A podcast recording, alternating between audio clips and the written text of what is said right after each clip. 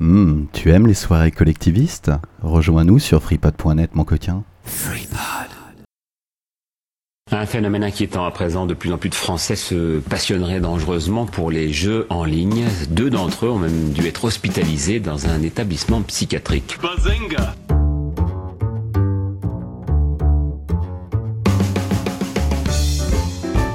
ne se nourrissait plus, il s'est enfermé dans sa chambre trois semaines durant en se prenant pour son avatar, un elfe de la nuit. Bazinga Et on constate aujourd'hui que les séries sont parfois beaucoup plus violentes que les films. Et il faudra aussi parler des dessins animés, notamment des dessins animés japonais qui sont exécrables, quoi, qui sont terribles. Bazinga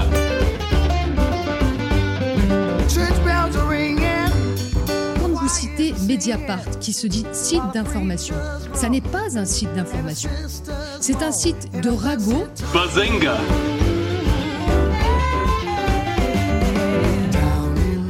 Souvent des jeunes qui passent leur journée derrière un écran à se goinfrer des meuporgs. Bazinga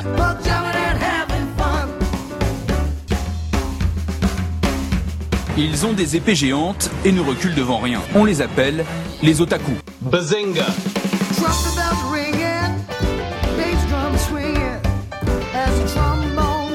Je suis ingénieur en informatique, je me sens bien avec les ordinateurs. Bazinga. D'une manière générale, la liberté pratiquement totale qui règne sur Internet, qui se joue des frontières, permettent de créer des réseaux qui peuvent se révéler donc très très dangereux. Bazinga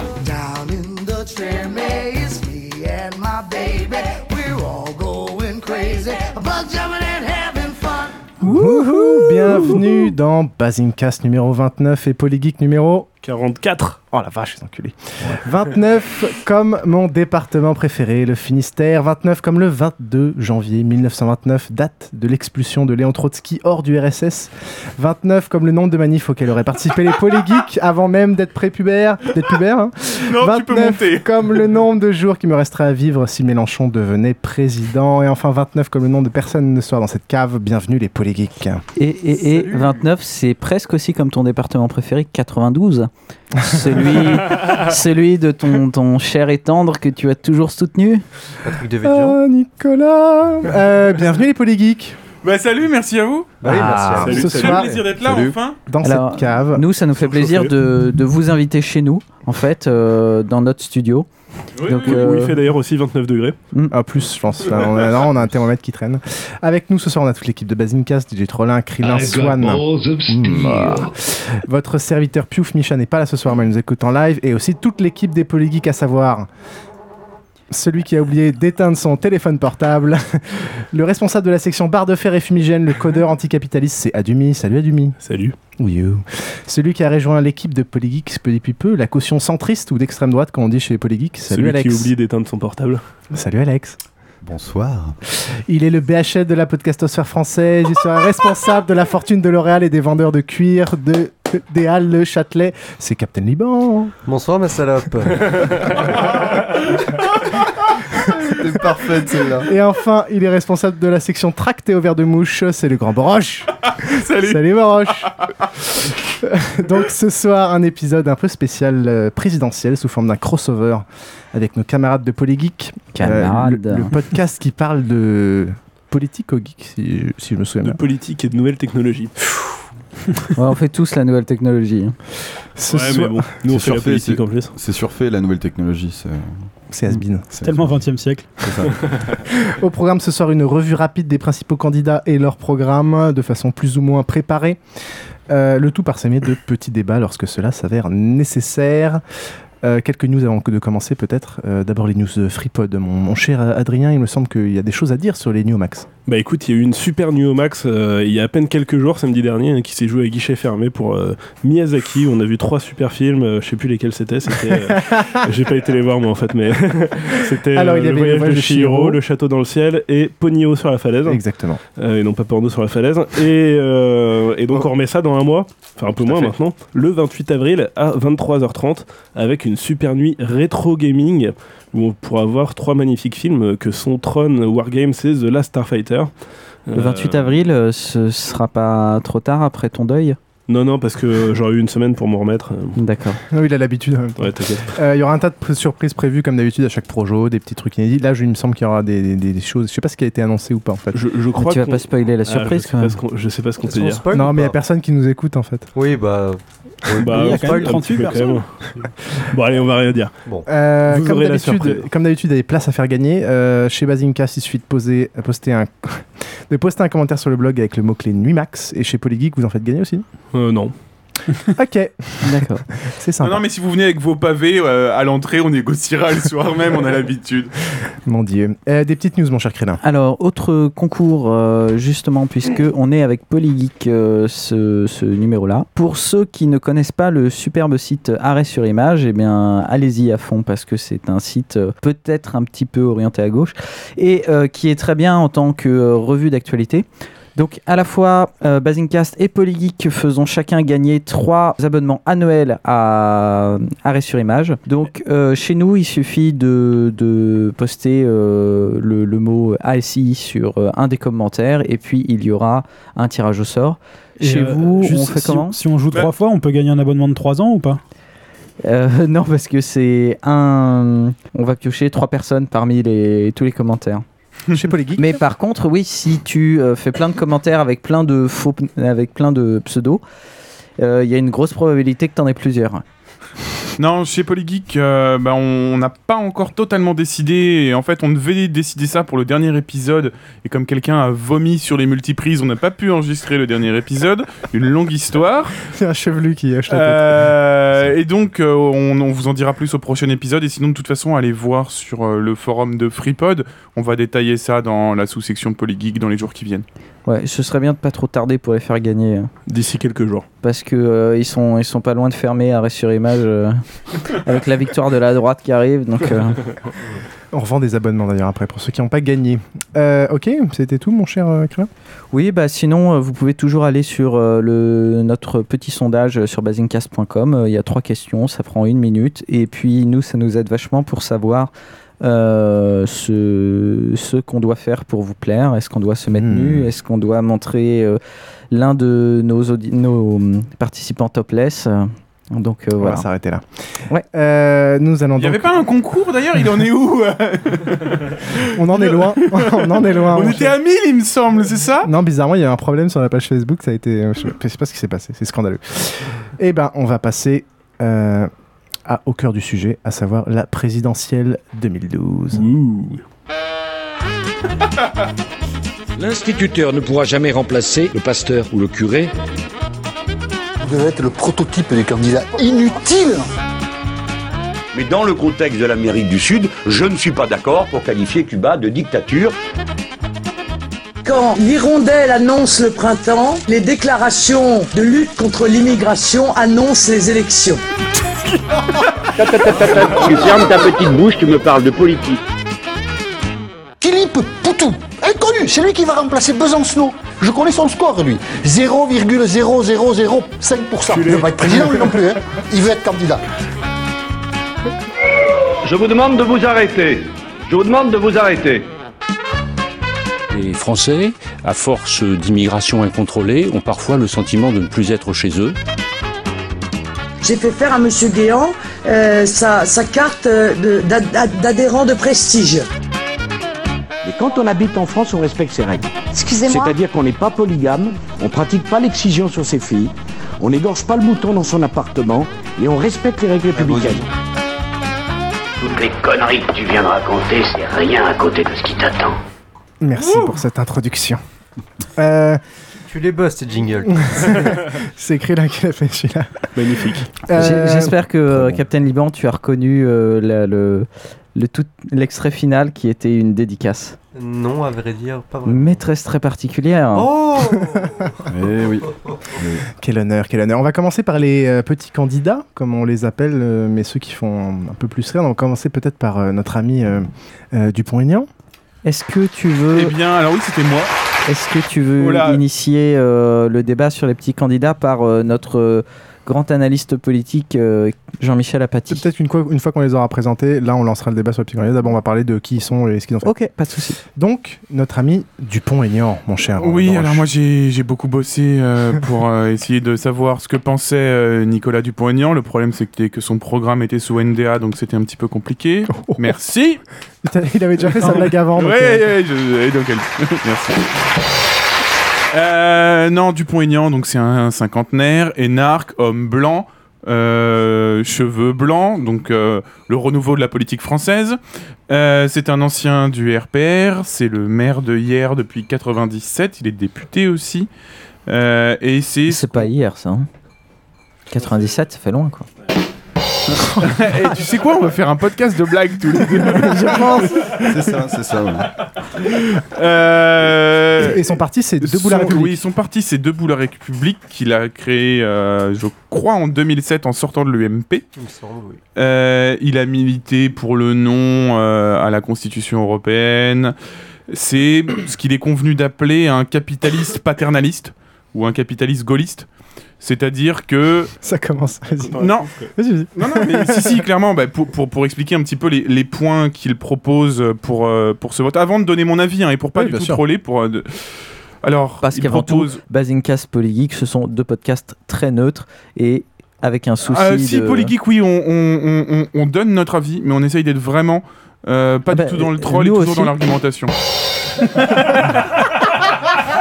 non, putain euh, Ah là là Non, chez Polygeek, nous sommes dans l'argumentation.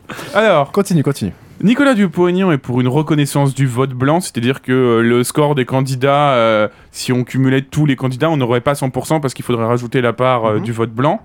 Pour, selon ses dires, libérer la France de l'Union européenne, sortir de l'O- l'OTAN, diminuer les taxes. C'est ça que je voulais dire par capitalisme paternaliste. Euh, diminuer les taxes avec exonération des cotisations sociales pendant 5 ans pour les TPE qui embaucheraient un chômeur de longue durée. J'adore. Euh, J'adore. Remonter les taxes douanières, diminuer les charges si le bénéfice est investi en France, un impôt de citoyenneté dont on a beaucoup parlé récemment. C'est-à-dire que même si, euh, en tant que citoyen français, on réside à l'étranger, on paierait quand même un, impôt minimum sur euh, la carte, euh, la, la carte d'identité, en gros, quoi. Euh, et une nationalisation d'EDF et de GDF. Tout un. Voilà. Je sens que ça va plaire à un petit peu tout le monde autour de la table parce qu'il ratisse large. Ouais, c'est pour ça qu'on commence par, par cela pour être sûr qu'il n'y ait pas trop trop de débat. Est-ce qu'on a une info, Crélin, sur le, les- le score qu'il fait dans les. Dans Ah, bah, il oscille entre 0,5 et 0. Oui, c'est ça. D'accord. Alors, alors, je te dis parce que là, je suis euh, vraiment pas dans. Donc, j'arrive au A sous-candidat. priori, il est très probable qu'il s'allie avec l'UMP de toute façon au deuxième tour, un truc comme ça. Non, ça, enfin, je- qu'il appelle à voter euh, Sarkozy, ce ne serait pas étonnant. Qui se rallie, euh, ça paraît très étonnant parce qu'il aurait pu le faire depuis très longtemps. Notamment, il est député et il siège sur le banc des euh, non-affiliés euh, depuis un bon paquet de temps. Euh, voilà, c'est quelqu'un qui a une vision du capitalisme qui, malgré tout, est très éloignée de la vision sarkozyste du capitalisme, avec une sorte de ce qu'on pourrait appeler capitalisme protecteur. C'est un, peu, bizarre, mais voilà, c'est ça. proche de Le Pen peut-être. Oui, mon cher Crélin, la Donc, régie. euh, Nicolas Dupont-Aignan, selon le dernier sondage, euh, je vous dirai de qui euh, il n'y a pas dans une seconde, est à 1%, Dupont-Aignan, pardon, est à 1%, il a baissé, euh, il a perdu un tiers de ses votes, euh, mais en 15 jours, et avant il était à peu près stable en un mois. Donc il est quand même, bah, il est au même niveau que Nathalie Arthaud, Philippe Poutou. Euh, voilà. Ok. Donc alors c'est le, le sondage dont, que je vais prendre euh, tout du long, c'est le dernier sondage euh, de qui date du 3 avril et qui est À savoir hier. Ipsos. Voilà, une étude Ipsos.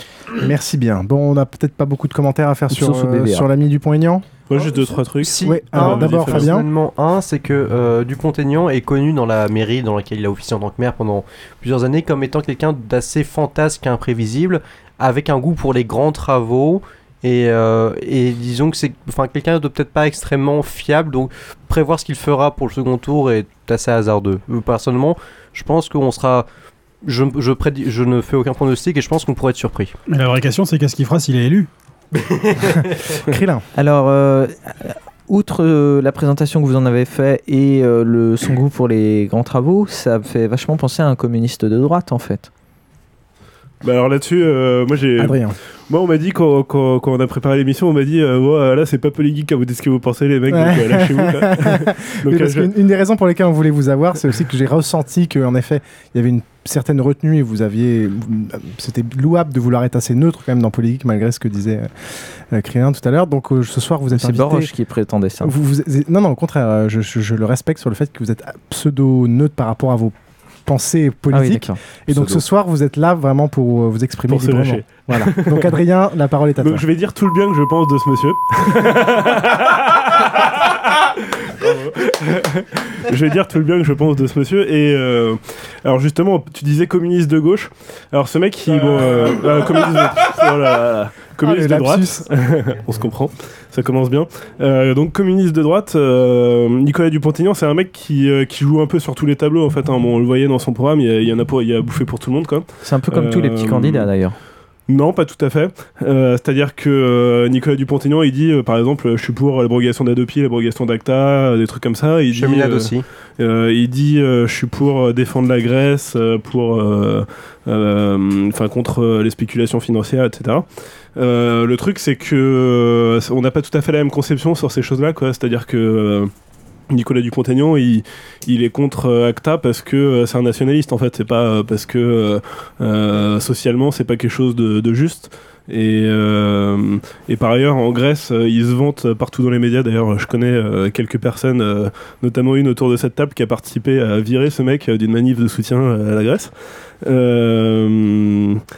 C'est, il a participé par exemple à un meeting en Grèce il y a quelques semaines euh, avec euh, uniquement des organisations de l'extrême droite grecque euh, et pas du tout avec d'autres gens. Et donc, Hum, donc- c'est donc- aussi montrer le vrai visage de ces gens-là. Quoi. C'est pas, c'est pas il- juste un, fou qui, Les raisons qui est qui un les peu paumé. motivent, C'est, c'est un mec qui, est, de droite euh, dure et de droite euh, nationaliste. Hum, C'est ça qu'on on voit, on va revoir tout au long de la liste qu'il y a certaines idées qui sont proches souvent entre l'extrême droite et l'extrême gauche, mais les motivations qui sont derrière ne sont pas les mêmes, euh, clairement. Oui, D'ailleurs, il a annoncé qu'il prendrait euh, Marine Le Pen comme euh, Premier ministre euh, s'il était élu. C'est vrai Ouais, c'est- non, c'était sur le ton. il s'en est défendu par la suite. C'est pas tout à fait juste de dire ça. Boroche et ensuite. euh, Moi, je, je, je, je ferais bien attention de dire qu'il y a certaines idées qui sont communes à certains petits candidats de droite. Non, mais attends, je voudrais juste finir ce mesure, truc-là. hein, mesure, c'est quand tu es contre l'ACTA, pour moi c'est une mesure. Oui, voilà, mais c'est ce que je veux dire, Les c'est qu'en idées fait, il n'y a, il y a- il y a pas d'idées communes. Il y a des slogans qui, quand tu prends juste, tu lis la première ligne, ça peut être commun, mais en fait, tout ce qu'il y a derrière et dans l'application, c'est totalement opposé. Et je pense qu'il faut, on, on- on peut euh, de temps en temps rigoler, troller un petit peu sur l'extrême gauche et compagnie, mais il faut bien faire attention quand on réfléchit en politique. L'idée de penser que c'est un cercle et qu'on passe de l'un à l'autre facilement, c'est une hérésie. Il y a des Alors, Krillin. Euh, oui, donc, euh, en fait, je serai en plus du sondage BVA Ipsos euh, mon cul euh, sur comparateur.politique.com qui est un très bon site qui vous permet de faire un test pour savoir quelles idées vous aimez ou pas sans savoir qui les a dites. Et également, il y a pas mal de manières de classer. Et on peut voir chez Dupont-Aignan que euh, il a des idées communes avec beaucoup de gens différents. Donc, par exemple, Adopi, Lopsi, abrogation, ça c'est tout le monde. Mais il a des idées, des propositions communes avec François Bayrou, euh, Marine Le Pen, Jacques Cheminade, euh, euh, Artaud, Nicolas Sarkozy. donc en fait, c'est un peu comme si il avait pioché des, propositions à gauche, à droite, littéralement d'ailleurs, et puis qu'il les avait mis ensemble. Donc c'est vrai qu'il est un peu difficile à cerner. Trop lent. Euh, typiquement, euh, je suis allé sur le site quand tu nous l'as conseillé l'autre jour euh, pour voir ce que ça donnait. Bon, déjà, c'est dramatiquement long pour euh, répondre au truc, mais ça, c'est- tant mieux. Il y a beaucoup de propositions. Le problème, c'est que toutes les propositions tiennent justement en une phrase et que du coup, ça fait des raccourcis complètement fous et que même souvent, tu comprends pas vraiment le sens et tu peux même pas donner d'avis parce qu'il n'y a pas d'explication sur ce que c'est concrètement. quoi. Ouais, tu peux rester neutre. Donc euh, c'est facile de trouver des, je veux dire, c'est facile de faire des, des raccourcis et de trouver des, des correspondances euh, si tu sais pas vraiment ce- quel est le contenu de la proposition. Moi, je, je- Paroche. je suis tout à fait d'accord avec ce que tu viens de dire. Vraiment, je pense que, enfin, ouais, j'ai déjà expliqué. Mais tu disais euh, tout à l'heure, euh, Krillin, que euh, euh, Dupont-Aignan, et pour revenir à Dupont-Aignan, il a des idées communes avec plein de monde. Bah, ça se voit aussi dans son parcours. C'est-à-dire qu'il a été, si je me trompe pas, chef euh, de cabinet de Bayrou quand il était euh, ministre de l'Éducation nationale. Et quelques années plus tard, il militait aux côtés de Pasqua et du fou catholique, là, euh, retrouvé, euh, le Ah, puits du de- fou. de là. Villiers, de Villiers. De Pasqua et Alors, de qui Villiers. malheureusement a disparu de la scène Euh, politique euh, suite. euh, Alors là, là c'est trop lin que, que tu veux faire pleurer, donc dis pas trop de mal de De Villiers. mais, euh, mais, euh, mais voilà, donc c'est quelqu'un qui navigue beaucoup, mais on le voit, il navigue tout le temps en restant à droite. Bon, De toute façon, je, je pense. euh, Alex, tu voulais Alex. dire quelque chose? Non, mais en fait, euh, pour, euh, pour contribuer à ce, que- à ce qui vient de se dire, euh, Dupont-Aignan, euh, moi je conçois parfaitement qu'il ait des idées piochées à droite comme à gauche, euh, euh, pour une raison simple, et je vais encore faire de la pub pour mon super political compass que je ressors à chaque fois. Euh, Dupont-Aignan, il est euh, foncièrement protectionniste. Euh, le protectionnisme, c'est pas à droite et c'est pas à gauche. Euh, le protectionnisme, il est, euh, il est, il est transversal. Les motivations, les motivations, parce que je vois Adrien s'approcher doucement du micro, les motivations peuvent être complètement différentes et dépendent complètement des so- idéologies. so- socialement de gauche, Par euh, contre, économiquement de droite et par- nationalement français. Par contre, en soi, par contre, en soi, le, le protectionnisme, il n'est pas, euh, il, il n'est ni de droite ni de gauche. Quoi. Ok. et on, on va passer au. Ah, Fabien, tu. Non, d'accord. On va passer au suivant. Euh, notre ami Jacques Cheminade, dont nous avons ici un fervent défenseur, Ah, il me semble. absolument, Il a demandé à avoir un temps de parole précis euh, pour pouvoir exprimer Alors, je euh, rappelle- toutes les beautés de ses idées. Je rappelle pour tous ceux qui euh, ne se rappellent pas, qui ne connaissent pas Jacques Cheminade, que c'est quand même un candidat qui est là à toutes les élections présidentielles depuis 1995. Alors, Sauf non, 2002 euh, et 2007. Oui, c'est pas tout à Ah fait, bon oui, c'est pas Non, tout à non. fait Ah, vrai. merde Car en Ah, réalité, en déçu. 2002, il, n'a pas souhaité se présenter et en 2007, il a manqué les 500 signatures. À, à cause de Nicolas Miguel d'ailleurs, c'est assez amusant. Donc, Enfin bon. Cheminade. Donc voilà, donc on parle de Jacques Cheminade. Alors, euh, certaines personnes s'en rappelleront, il s'est déjà présenté en 1995 sous l'étiquette du Parti ouvrier européen. Il y avait euh, recueilli 0,28% des, euh, des voix. C'est un gros score, un score historique dans la 5 République. effort. Bel effort. En Ne vous 1996, moquez pas, il fonde le parti euh, que l'on appelle Solidarité et Progrès, 1996, donc juste après euh, les présidentielles dont les comptes n'ont pas été validés d'ailleurs, mais ça c'est une petite anecdote. Et, euh, et donc Solidarité et, Bro- Solidarité et Progrès, euh, la chose la plus importante à dire sur Cheminade et sur son parti et sur tout ce qui entoure ce monsieur finalement, c'est que ce n'est jamais que la branche française du Larouche Movement, qui est un organisme de réflexion politique américain, euh, qui a à sa tête un certain monsieur Lyndon LaRouche qui est âgé de 90 ans, à la biographie extrêmement tumultueuse, baignée de 6 années de prison pour fraude fiscale, antisémitisme notoire, racisme au pluriel, et tout, un tout ça, c'est de- pas grave pour l'instant. Ouais, pour l'instant, ça va. Ouais, on, est- on parle, on parle de, de- de gens bien, mais en, en tout cas, enfin, Lyndon Larouche, Lyndon L Y N D O N, euh, j'engage les gens vraiment à se renseigner sur sa vie et se dire que Jacques Cheminade, le Che dont on parle tout de suite, s'inspire de ce mec et fait plus que s'inspirer, c'est littéralement un de ses disciples. De toute façon, dans son programme, il en parle tous les deux pages à peu près. hein. À peu près, oui. Et du coup, en fait, c'est assez dur de parler du programme de Jacques Cheminade parce que, euh, pff, comment dire, on, euh, on va de, de, enfin, on- va d'une de positions affichées qui sont à la fois utopistes, euh, conspirationnistes et euh, de l'ordre de la dinguerie philosophico-politique.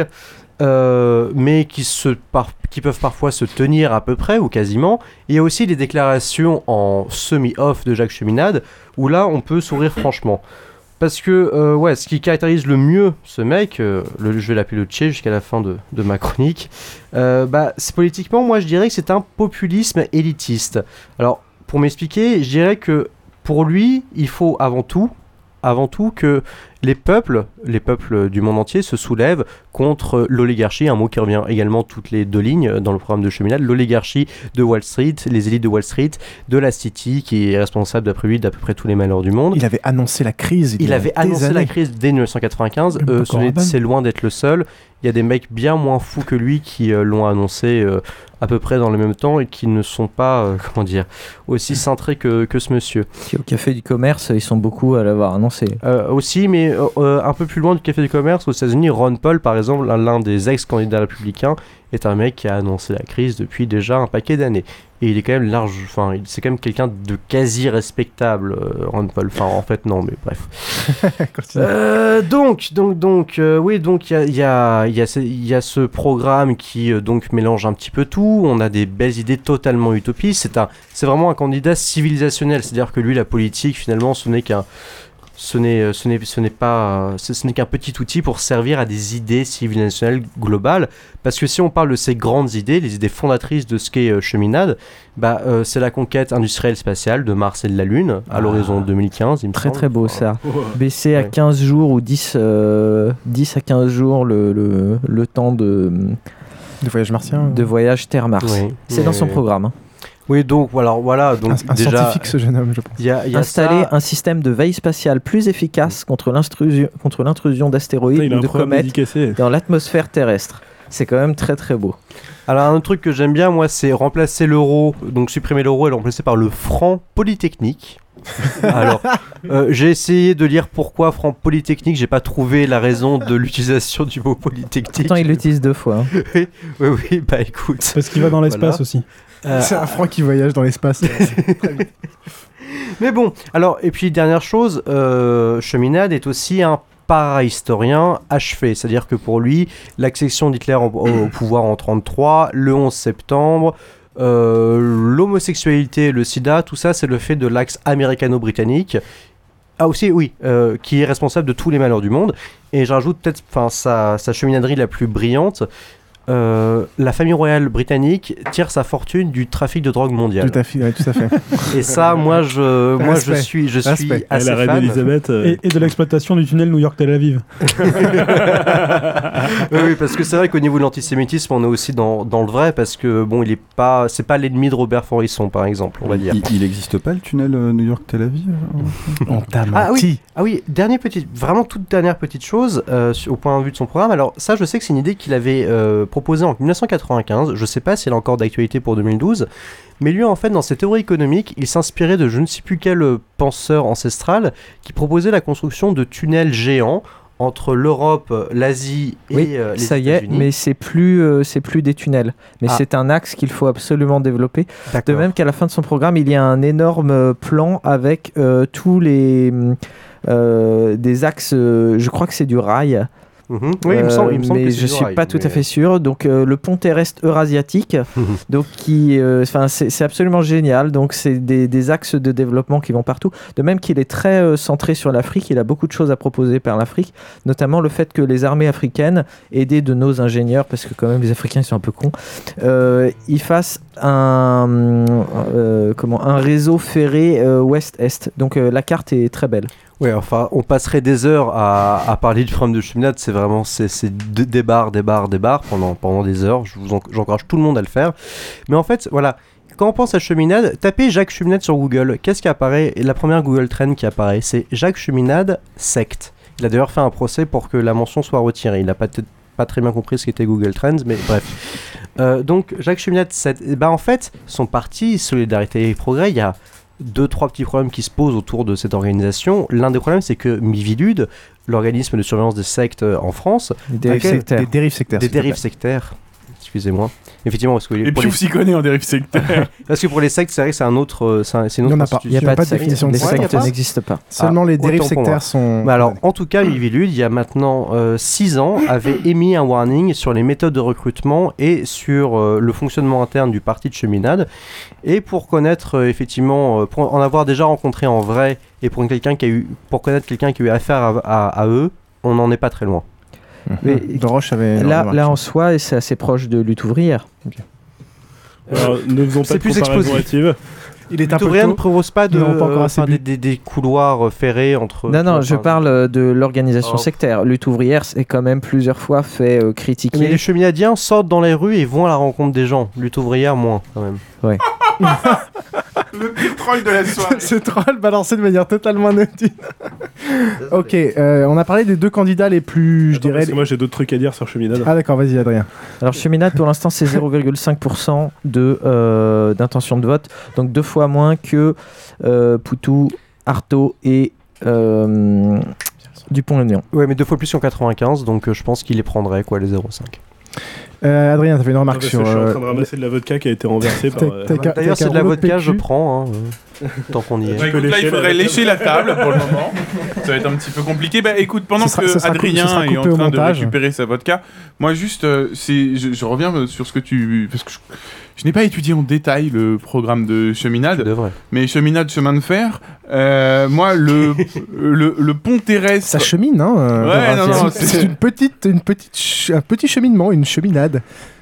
Non, c'est pas Donc ça. là, on va, les, on, va, ne rien dire et attendre. De toute façon, ça sera coupé au montage, hein. Excusez-moi, j'ai perdu cette le idée de pont terrestre Europe-Asie, je, je suis pas expert en géographie. qui ensuite euh, remonte, euh, remonte euh, aux États-Unis et redescend jusqu'à l'Amérique du Sud. En Non, gros. mais en fait, tu passes par Mars. Mais comme maintenant Mars c'est vachement rapide.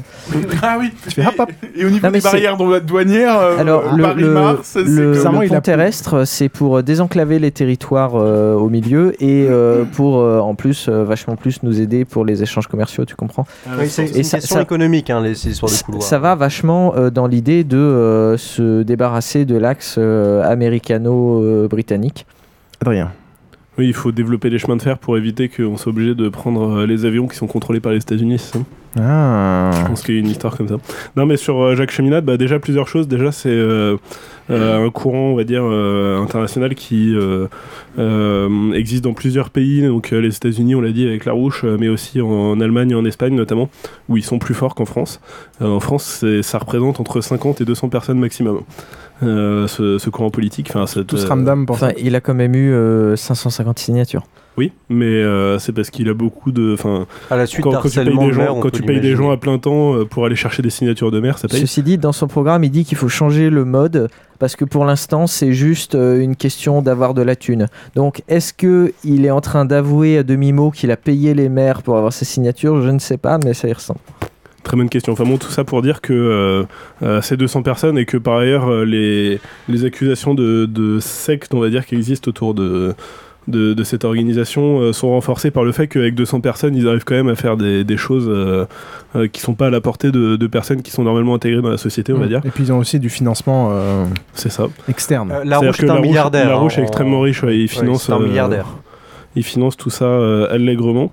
Euh, et euh, bon, la, la Rouche, euh, je reviens pas sur tout ce qui a été dit sur euh, euh, les accusations de racisme, d'antisémitisme, de- d'homophobie, etc. aux, aux États-Unis. Euh, mais euh, c'est des gens qui ont, une attitude vraiment euh, chelou, quoi. C'est des gens qui se pointent dans les manifs de de gauche entre guillemets enfin les manifs quoi qui se pointent dans les manifs et qui euh, nous on va les voir on leur dit euh, mais euh, qu'est-ce que vous faites là? Vous êtes des fascistes dégagés quoi et, euh, et ils font ah mais non mais euh, non on est gentil on veut juste distribuer notre acte et tout ça et, euh, et voilà et à chaque, à chaque manif c'est pareil on est obligé de les dégager et ils comprennent pas ils pleurent et tout ça c'est triste C'est un peu fasciste euh, la de dégager les mecs qui viennent. gens. C'est vrai que les cheminadiens. euh, Pour, pour Adrien, en fait, c'est un peu les. Pour Adrien, en fait, c'est un, c'est un peu les, les témoins de Jéhovah de la, de la politique. non les témoins de Jéhovah c'est plus drôle parce qu'ils résistent un peu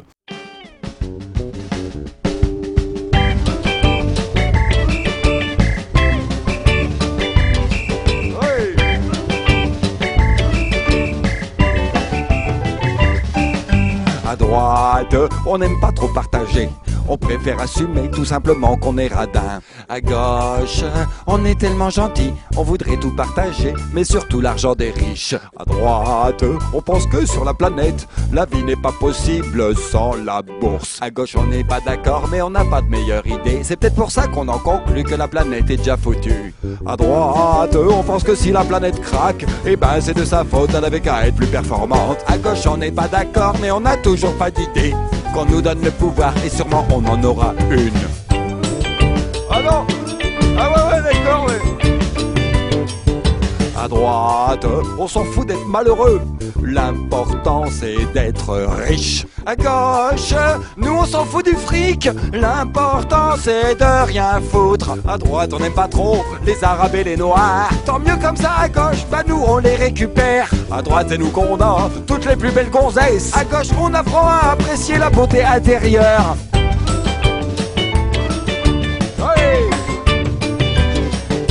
À droite, on a besoin d'un gros 4x4 pour circuler sur terrain plat que dans les centres-villes. Et tant mieux si ça pollue, ça fait gueuler les écolos. Parce que pour nous, l'écologie, en fait, c'est juste un parti de gauche. À gauche, on a des bagnoles tellement pourries qu'elles polluent plus que les 4x4. Par contre, on peut pas dire nous, on soutient les écolos puisqu'on répare nos carrosseries avec leurs autocollants. À droite, on pense que les pédophiles, il faut leur couper les couilles à eux et à toute leur famille. À gauche, on prend la peine se demander si dans certains cas ils seraient pas juste amoureux. À gauche, on est content de donner des petites pièces à des clochards et comme ça, grâce à nous, ils meurent plus lentement. À droite, on aimerait tant que les clochards puissent être rentables, par exemple en vendant leurs cadavres aux usines de saucisses. À droite, on pense que les chômeurs. Non, c'est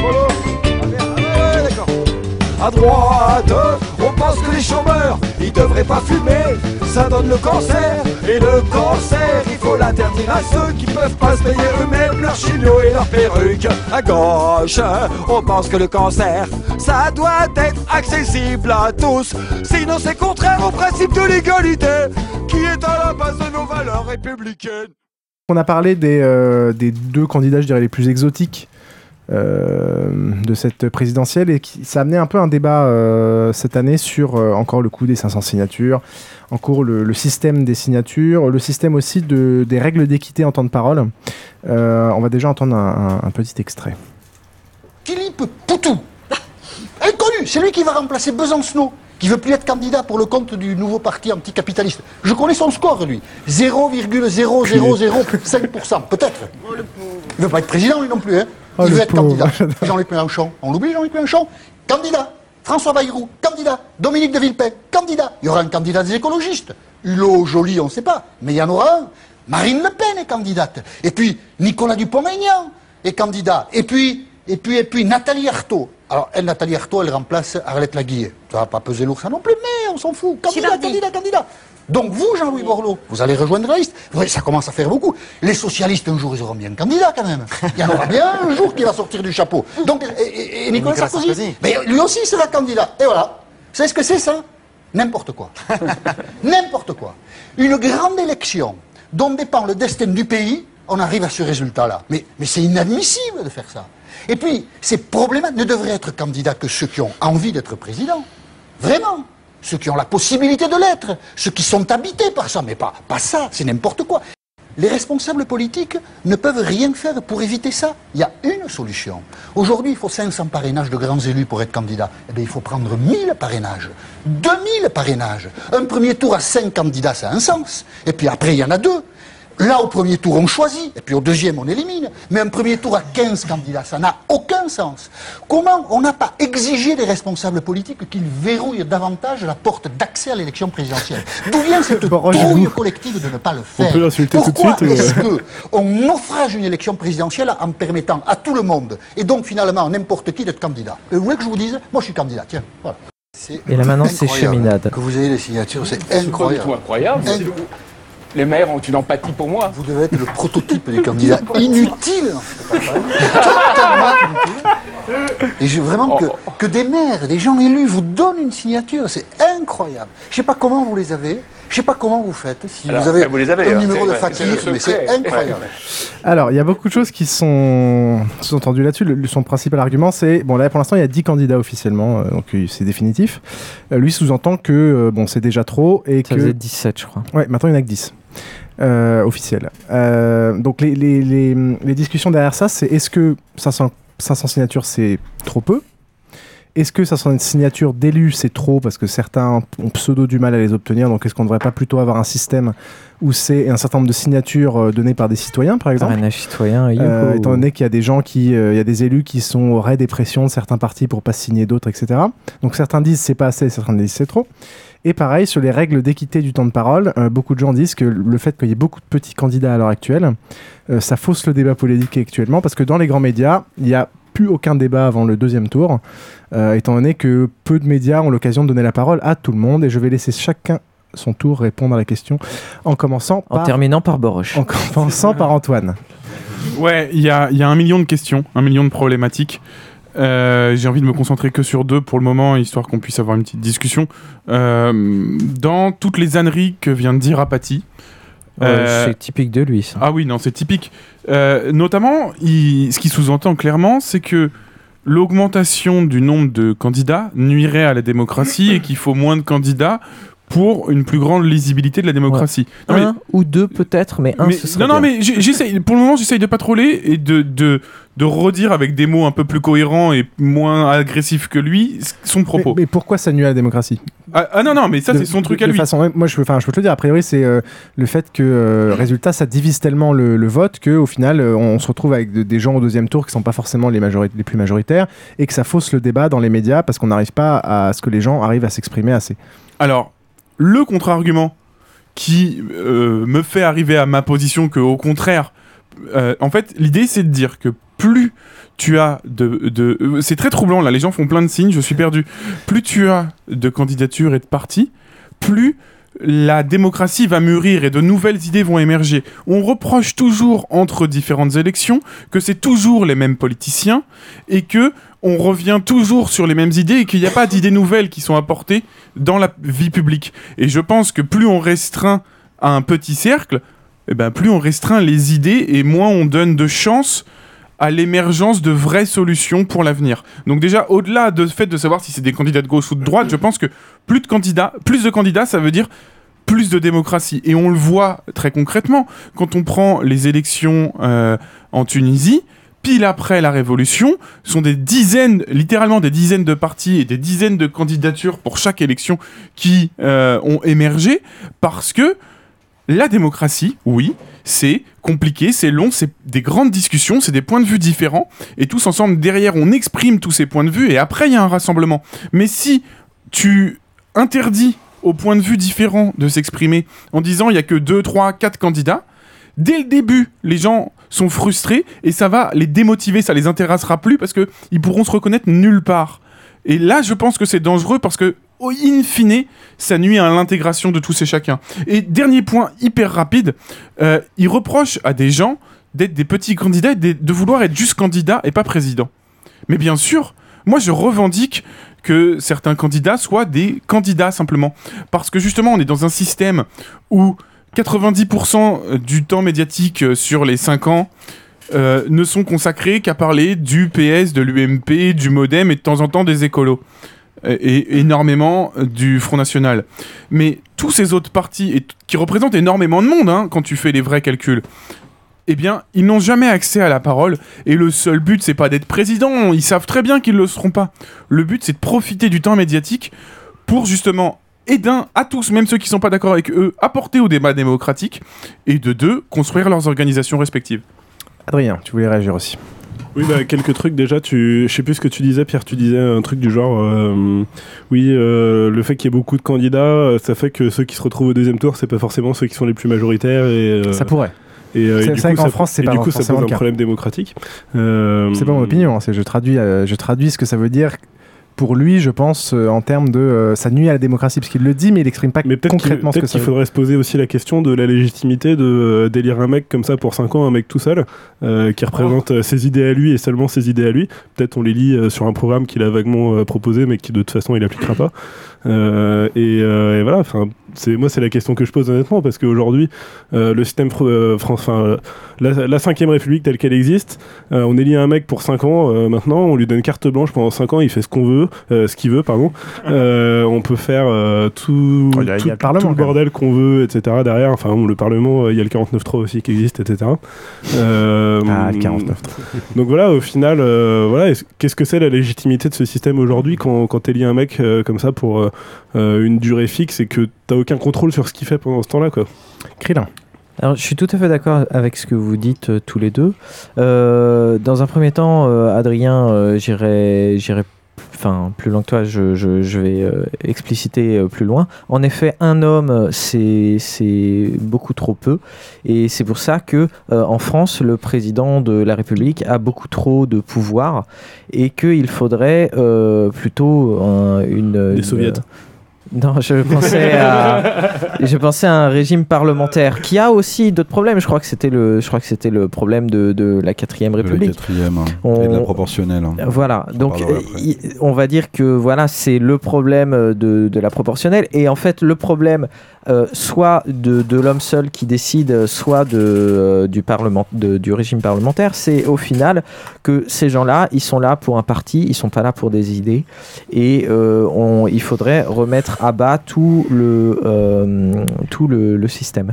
Mais euh, là où je, je voudrais réagir par rapport à ce qu'a dit euh, Boroche, c'est que euh, c'est vrai qu'on n'entend pas assez les voix euh, discordantes et on a l'impression que le PS ou que le euh, que l'UMP, enfin la, la droite au sens large, ce sont juste un courant qui parfois bouge un petit peu. On a vu qu'il y avait des primaires ici et là. euh, euh, mais au final, en réalité, quand on s'intéresse vraiment à ce qui se passe dans, le fond, le PS, il y a énormément de courants qui euh, souvent se tirent dans les pattes, classique chez la gauche. C'est pas leur genre. À, à la droite, euh, c'est pareil, ils se tirent beaucoup, plus, beaucoup dans les pattes, mais c'est plus feutré. On, Le problème, c'est qu'à la droite, comme ils sont pour le port d'armes, généralement, ils évitent de se tirer.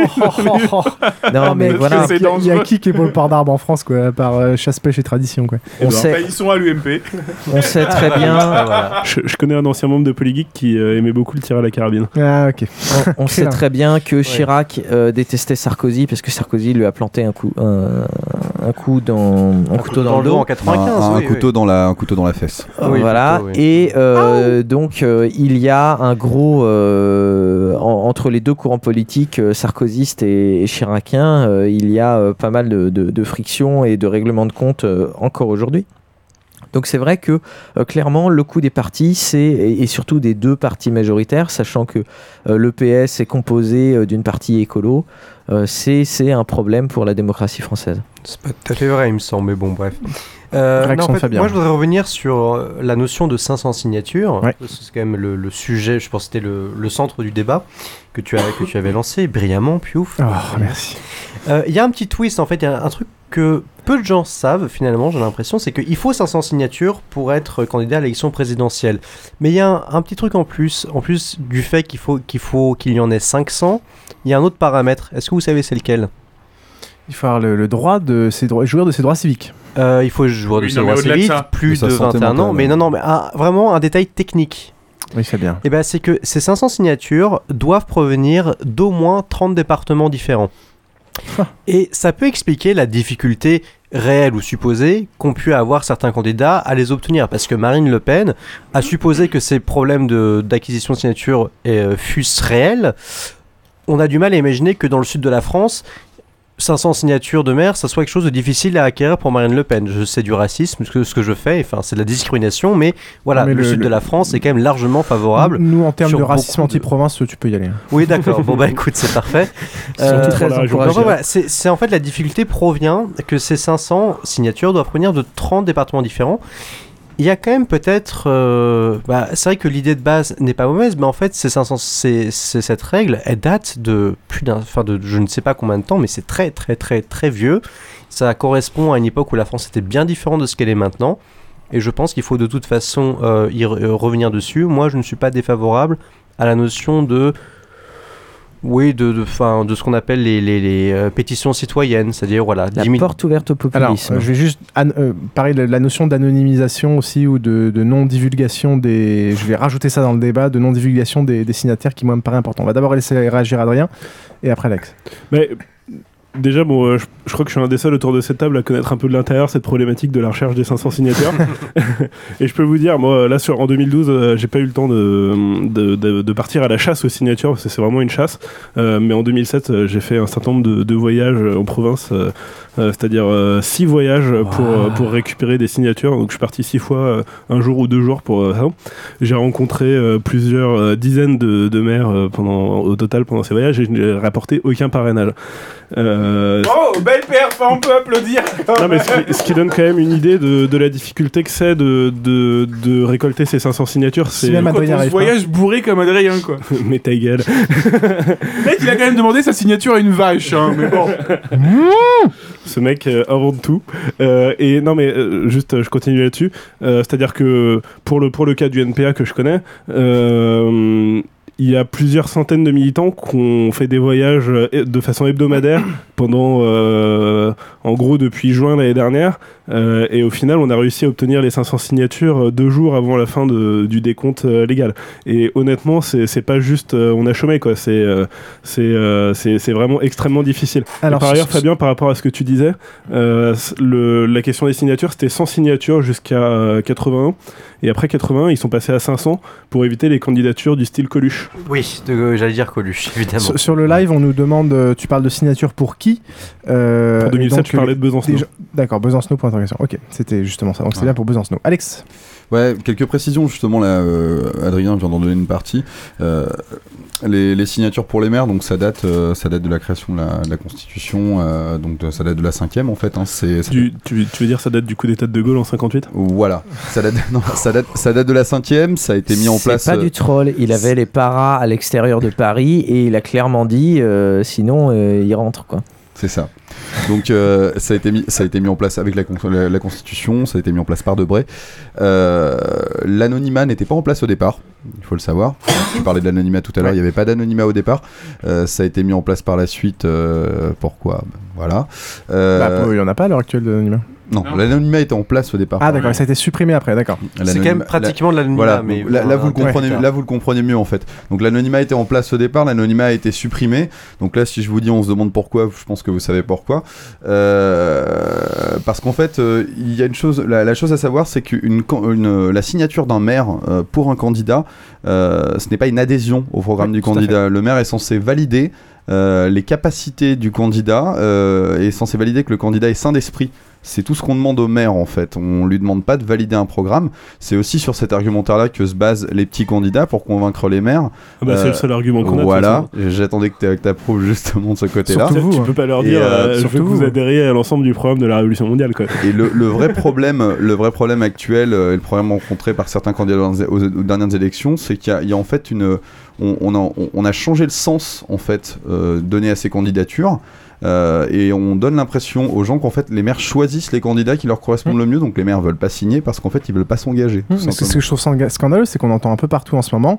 euh, allez contacter vos maires, euh, regardez sur internet, on peut voir pour qui votre maire a, qui il a parrainé. Euh, et c'est vraiment allez, allez envoyer une lettre à votre maire s'il a parrainé Marine Le Pen. Enfin, je trouve ça, moi personnellement, je trouve ça scandaleux. Oui, mais en, en Euh, soi, c'est- un non-sens. De toute façon, c'est un. Enfin, le fait de. Tu peux pas accabler ton maire parce qu'il a signé pour qui que ce soit, c'est un non-sens. Oui, mais le euh, problème, c'est qu'une fois, que le citoyen, une fois que le citoyen décide que pour lui c'est une faute, bah c'est lui qui le décide et, et il va pénaliser son, son élu. Oui, Antoine. Euh, moi, alors là, je vais, je vais m'inscrire en faux avec vous deux. Je, je, je, je milite vraiment pour que euh, les signatures de maires ne soient pas anonymes. Parce que justement, les maires signent en tant que maire et ils signent pas en tant que citoyen. S'ils signaient en tant que citoyen, je veux bien que ce soit anonyme tout à fait. Et le vote est anonyme. Par contre, quand tu fais un acte politique en tant que maire, Et justement, ce qu'on j'ai vient de dire, c'est qu'ils font pas un acte politique. oui, mais en fait, c'est pas vrai. Parce qu'il y a les défis. Et c'est comme ça pour tout. Toutes les choses politiques peuvent s'analyser comme ça. Il y a ce qui est marqué dans la loi et la réalité. Et ici, la réalité est bien différente. Et encore une fois, tu vas, en tant que maire, rendre possible, in fine, la candidature de telle ou telle personne. Moi, je pense que c'est pas un, drame et qu'il faut que plein de gens puissent être candidats. Malgré tout, je pense que si on dit dans la loi, ce sont les maires qui décident, c'est-à-dire des, citoyens plus plus, en gros, dans, dans ce modèle, hein, eh bien, en tant que représentants locaux de, de, de, de, de, moi, si tu veux, de, de nous, j'ai envie de savoir ce qu'ils font avec le mandat qu'on leur a délégué. T'es juste un Jean-Michel Apathy de gauche, quoi. Moi, je suis pas pour permettre Alors, euh, aux la démocratie de se présenter euh, Quelle à prise- des élections démocratiques. Quelle prise de contrôle. Je pense au Front Tro- National. Trollin, Trollin, Trollin. Ouais, moi je suis. Je suis assez d'accord avec le fait que c'est normal qu'un élu qui fait le rôle pour lequel tu l'as élu euh, rende des comptes et t'explique. Euh, je dis pas qu'il faut. Je, pas envie. Je, trouve que c'est pas normal de leur reprocher d'avoir donné une signature typiquement à Marine Le Pen ou à qui que ce soit, mais il faut. euh, il faut savoir ce qu'ils ont fait. S'ils sont censés être là pour avoir un rôle de contrôle sur la, sur la sanité d'esprit du candidat, euh, il faut, il faut euh, savoir euh, à qui ils l'ont accordé. Quoi. Bah, le, le- le problème, c'est que, que ce soit pas anonyme, d'accord, mais le problème, c'est que les citoyens vont quand même le considérer de la mauvaise façon. Euh, vous qui, pré- qui êtes- soutenez des candidats qui sont pas forcément mainstream, une fois qu'un parti a pris le contrôle et a, et a placé des élus partout, ça veut dire qu'aucun de vos candidats pourront être élus. On va laisser d'abord parler Alex, puis après. Si on estime aujourd'hui, et c'est un peu le- ce que vous avez l'air de penser, si on estime aujourd'hui qu'en fait euh, le rôle du maire ne doit pas être de, de valider, euh, de valider un candidat euh, justement par rapport à ce que je disais tout à l'heure, mais euh, qu'il doit y avoir une portée politique et un sens politique dans la signature d'un maire, à ce moment-là, euh, il faut abandonner ce système-là, il faut passer sur, euh, il faut passer sur du vote citoyen en considérant que dès l'instant où tu as 5% d'adhésion, de cito- d'ad- d'adhésion citoyenne, je donne un pourcentage au hasard, tu peux rentrer à la présidentielle. Je suis tout à fait d'accord. Je suis tout à fait d'accord, c'est exactement ça. Euh, le problème, c'est et ça marche pour euh, tout ce qui est euh, avoir tout, tout, tout, qui- tout le système d'élection. Euh, quand tu élis quelqu'un, tu l'élis parce que euh, en théorie, il est mieux que toi et il a plus de recul et euh, il est mieux censé prendre des décisions que toi. Si on demande aux gens juste euh, de, de, de, de- dire euh, les citoyens, c'est la porte ouverte au, populisme, c'est euh, le fait qu'on va reprocher à des mecs, on va gouverner par l'émotion. Le maire, même si ce n'est peut-être pas le cas parce que ça reste des humains, le maire est quand même censé avoir un peu plus de recul et savoir. Le- L'exemple typique, c'est tout simplement que si on avait laissé les citoyens voter, ce serait le- la peine de mort n'aurait jamais été abolie en France, ou en tout cas pas en 81, parce que à l'époque, les citoyens étaient majoritairement contre l'abolition de la peine de mort. Là où Ça aujourd'hui, ça un- nous paraît. Ils le sont toujours plus ou moins d'ailleurs. On va. on- on- ouais. Alors d'abord, euh, on fait le dernier tour là-dessus. Hein, euh, Trollin. J'avais un truc à dire, mais ça, ça commence à, ça commence à, À dater. à de- ouais, ça commence à dater, à, être un peu faux parce que parce que Krillin enfin se décide à, à se battre.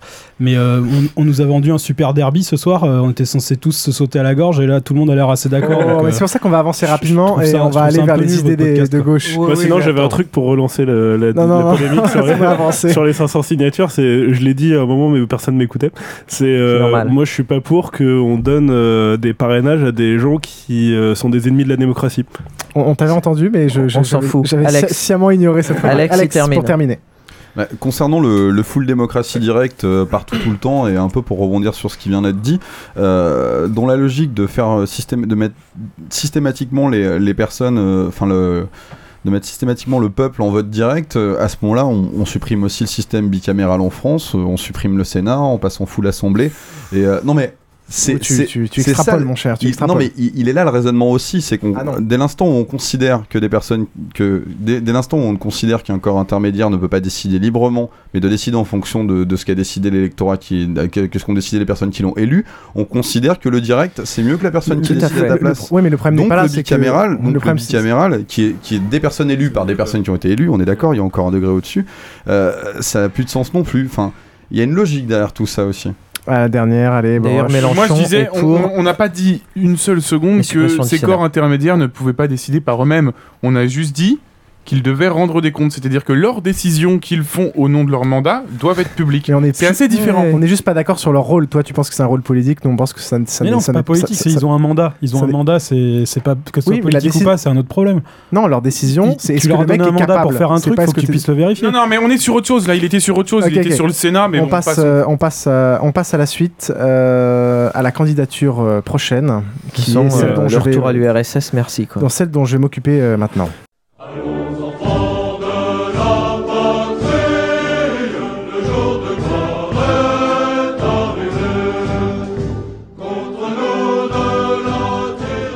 Nous allons parler de Marine.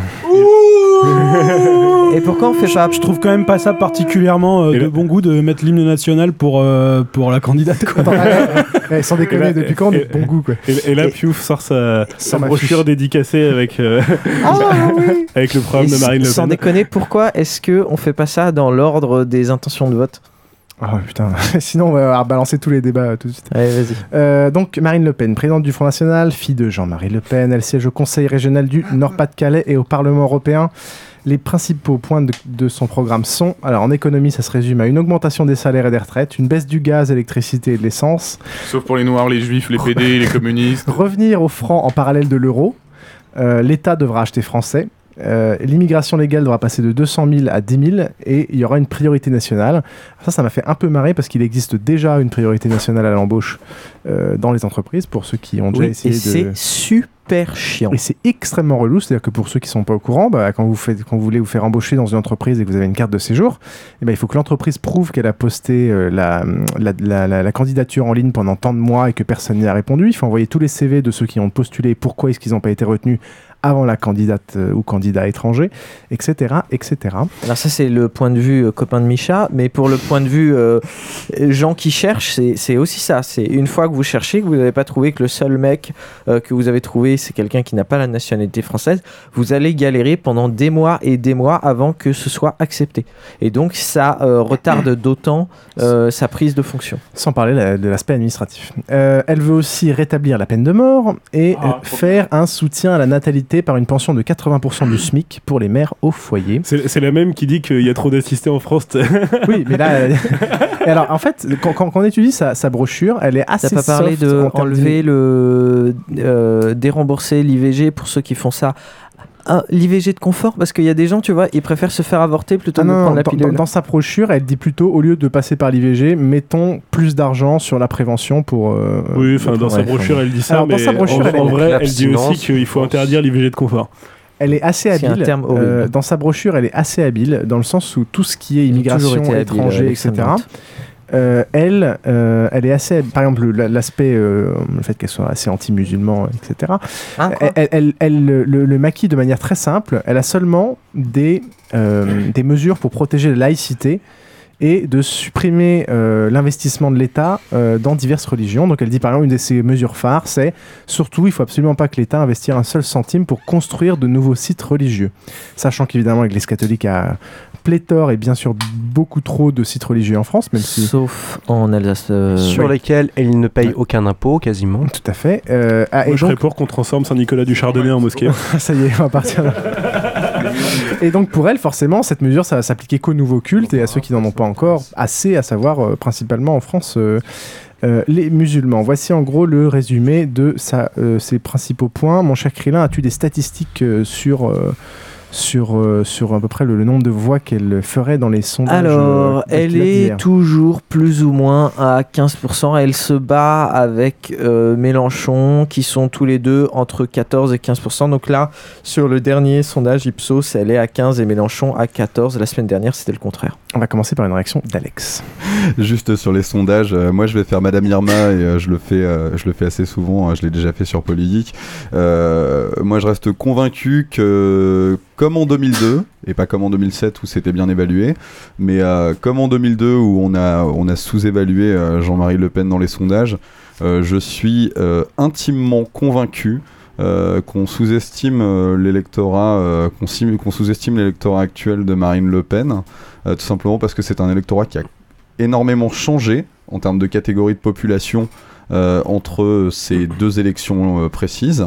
Et à mon avis, on se plante et je pense qu'elle est au-dessus sans qu'on le sache. Et, et que les- la surprise pourrait, euh, pourrait venir de ce côté-là en tout cas. Tu veux dire que le 22 avril pourrait être la suite du 21 avril?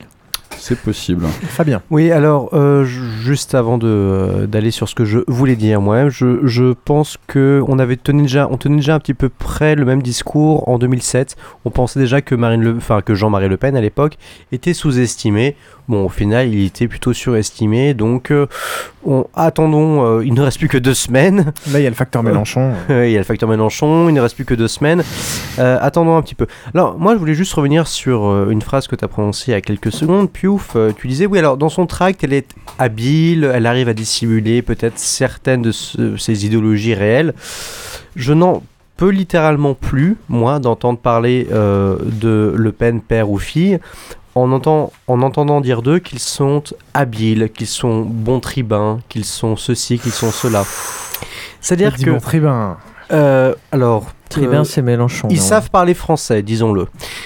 Mais euh, simplement, ce sont les mêmes gimmicks, ce sont les mêmes trucs depuis 30 ou 40 ans du côté des Le Pen. Au bout d'un moment, si on estime encore que euh, leur programme putassier et honteux puisse encore être dissimulé sous d'habiles tours de phrases, il faut quand même se poser des questions parce que rien ne change, le fond est toujours le même. Le même. Maintenant, on a juste mis euh, une, une- enfin, une espèce de truc avec une perruque blonde et on dit que c'est quelqu'un d'autre, mais en fait, non, c'est encore une fois du Le Pen. C'est la même chose qui se fait depuis, depuis 40 ans. Ça aussi, il faut pas l'oublier, c'est que Le Pen a commencé Ils sous Pierre Poujade. Là, là où on dit qu'elle est Le Pen a commencé sous Pierre Poujade et ça a toujours été le même fonds de commerce dégueulasse et on est dans la même logique et on continue de penser qu'elle est habile, qu'elle est bonne oratrice. Bon, enfin, Alors je sais pas pour bonne narratrice, mais là où elle est habile, c'est qu'elle n'a encore jamais fait de bourde comme son père adorait en faire. Ce qui est très rigolo, c'est... Euh, que dalle Non mais que dalle Alors ça c'est faux Alors vas-y. Les bourdes, elle en fait à chaque instant. C'est les journalistes qui décident de pas relayer les bourdes Alors de Le vas-y, Pen. sors des Alors bah très clairement. Vous hein. parlez pas des mêmes boards en fait. Et mais- ça a été, ça a été mon, euh, encore une fois lu par Piouf sans que personne euh, le voit. C'est-à-dire que les journalistes, comme le disait euh, tout à l'heure Fabien, euh, disent qu'elle est très habile, que euh, elle réussit Exemple. bien cacher son truc. Mais l'autre fois, il y avait sur BFM euh, le direct d'un meeting à elle. J'ai- J'ai regardé 5 minutes pour pour voir, tu vois, pour me faire mal aux yeux et aux oreilles.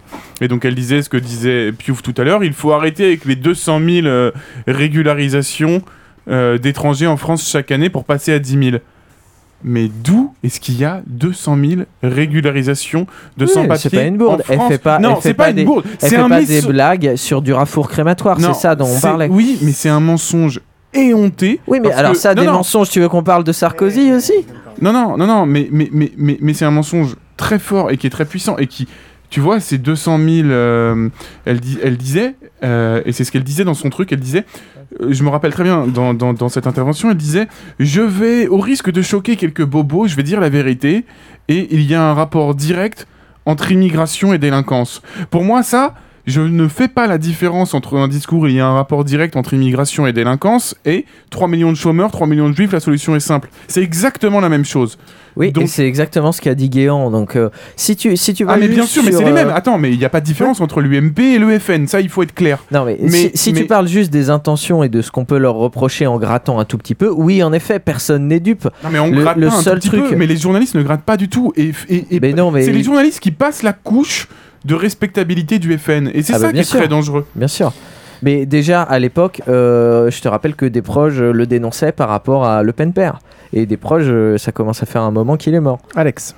Euh, Il faut bien différencier euh, les qualités d'orateur et les, les qualités d'orateur politique euh, en, en dissociant tout ça du programme.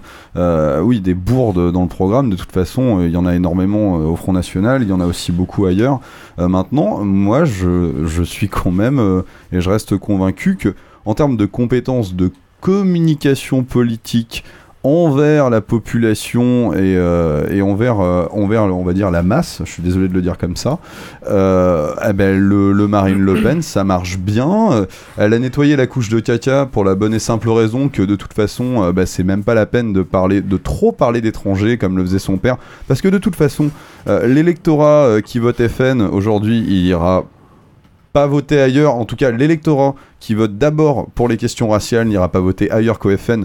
Donc c'est pas la peine de trop appuyer là-dessus pour on va pas effrayer les gens qui se têtent un petit peu. Elle a pas besoin de le faire. Donc du coup, euh, bah, cette fois-ci, elle appuie un peu plus sur le social, un peu plus sur, l'économique, en rentrant à fond dans le protectionnisme, euh, et avec des qualités d'oratrice, et je parle pas de son fond de commerce politique, je parle réellement de sa façon de présenter, de sa façon d'être, qui, oui, ne sont pas mauvaises et certainement euh, euh, plus, euh, plus apportées euh, que celles de son père. Je suis tout à fait d'accord avec toi. Adrien. Mais, mais euh, honnêtement, si, si Marine Le Pen a nettoyé le caca au FN, elle a oublié de tirer la chaseau. hein. Oh, Parce que- oh, oh, oh. non mais obje- obje- objectivement, En- en euh, il y a- y hein, je trois bien. mecs qui se sont fait exclus parce qu'ils avaient le bras tendu un peu trop facile, on va dire, euh, et qui Oui, se prenaient en photo c'est en plus exactement ça. euh, dans ça. C'est exactement Mais, ça. euh, Et s'achète mais sa ces mecs-là, ils sont respectabilité toujours très proches du à FN. laquelle Je- je personne parle ne de croit. communication. hein, je- Juste. Je, je pense Et- notamment à un mec qui s'appelle Alexandre Gabriac, euh, qui est euh, un militant très actif euh, de l'extrême droite sur Lyon. Balançons des noms, allez-y. Normal. euh, euh, Lyon, euh, faut pas qui, euh, a participé à la refondation du GUD sur Lyon, euh, qui est euh, élu régional euh, du Front National en Rhône-Alpes, qui est le plus jeune élu régional en, France, qui a, qui a été exclu du Front National il y a quelques années. Qui étonnamment a encore ses deux genoux. Et aujourd'hui. plus pour très longtemps. Et aujourd'hui, euh, le, le GUD, qui est l'organisation qu'il a contribué à refonder sur Lyon, euh, le GUD se rapproche du Front National et ils ont fait des réunions avec Marine Le Pen, etc. Ils n'en ont jamais été très Très loin, il Oui, me c'est semble. clair. Euh, euh, mais, enfin, de façon même officielle.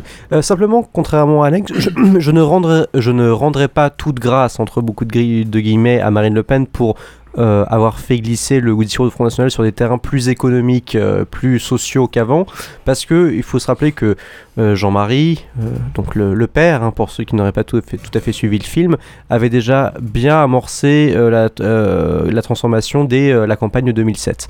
Donc le Front National a bien compris que finalement les classes auxquelles il s'adressait, les classes euh, fracassées par les crises success- successives qui ne portent pas leur nom, ont besoin d'entendre parler de tous les aspects. Et je crois qu'aujourd'hui, euh, si, si personne avait envie de prendre la parole, je crois qu'aujourd'hui, euh, le, le Front National, il recrute plus seulement euh, parmi les, les couches les plus populaires, mais il recrute Ah aussi oui. maintenant des petits bourgeois.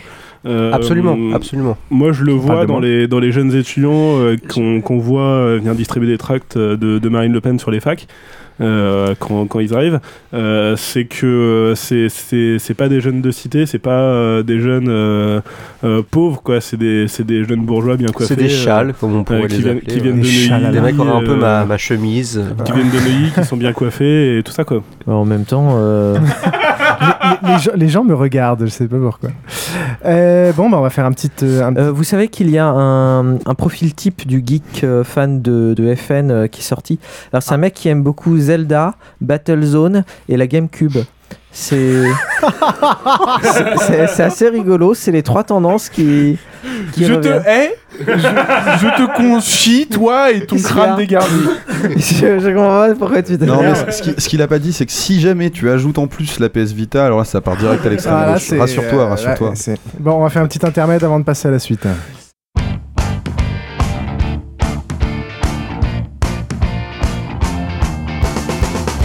Pays d'assister, je les supporte de moins en moins. À commencer par mon voisin. Ah mais c'est sympa ce qui passe à la radio. Pourquoi je n'aimais pas ça, tout c'était idiot. Pourquoi toujours aider les gens? Mon chien préféré c'est le berger allemand. La vérité me frappe enfin maintenant. C'est chacun pour soi, Dieu choisit les méritants. Et tant pis que je mette des mocassins ou des bateaux. Ça me gêne pas si ma fille doit apprendre le clavecin ou le hautbois. Et puis merde, je vote à droite juste pour savoir comment ça faire. Et puis merde, je vote à droite, je serai sûrement riche tout de suite après. Après je vous mépriserai, ça me rendait malade, la fête de l'humain. Au puits du fou, là je me sentais chez moi. Et s'il fallait tout confesser, c'est seulement à Vulcania que j'ai pris mon pied. Je pourrais m'acheter un petit 4x4, même un gros. On va pas me demander d'être écolo. Je revends mes disques de Jean. Mais qu'il est drôle ce Laurent Gérard. Et tant pis si il faut que je lise le Figaro dans le. Ça me gêne pas si je dois être le seul à trio qui applaudit pas. Et puis merde, je vote à droite. Fini d'être culpabilisé. Fini le partage, vive le mérite. Ceux qui foutent rien pas, on les pique. Ça boostera les statistiques. Chérie, de ça suffit pas. C'est pas assez. On va refaire cinq enfants, revendre notre stérilet. Tu vas quitter ton travail pour mieux tenir la maison. Et toi, ma fille, plus jamais en pantalon. Le chômage va reculer, sans fléchir. Mon chien va sûrement se mettre à m'obéir. Les poubelles ne seront plus renversées. Les mauvais éboueurs seront plus régularisés. Et tant pis si il faut que je passe 15 heures par jour au bureau. Ça me gêne pas si on doit supprimer les chômeurs en fin de droit. Et puis merde, je vote à droite. Les improductifs, pas de chance. Je suis fier, je vote à droite. Marre d'être taxé à outrance comme c'est la France. Pa, pa, pa, pa, pa, On passe donc à Nicolas Sarkozy, mon cher Crélin. Alors, euh, le, parcours de Sarkozy, euh, je pensais le faire après Mélenchon, donc euh, j'ai fait une intro, mais c'est pas grave. Le parcours de Sarkozy est assez rigolo pour un mec qui, sur son site, dit qu'il n'y a pas de place pour la médiocrité, il, faut, il faut tous être les meilleurs. Donc en gros, euh, bon, il a redoublé une classe, mais ça c'est pas très important. Euh, après, euh, après avoir fait la fac, il a eu son certificat d'aptitude à la profession d'avocat avec un 10 sur 20.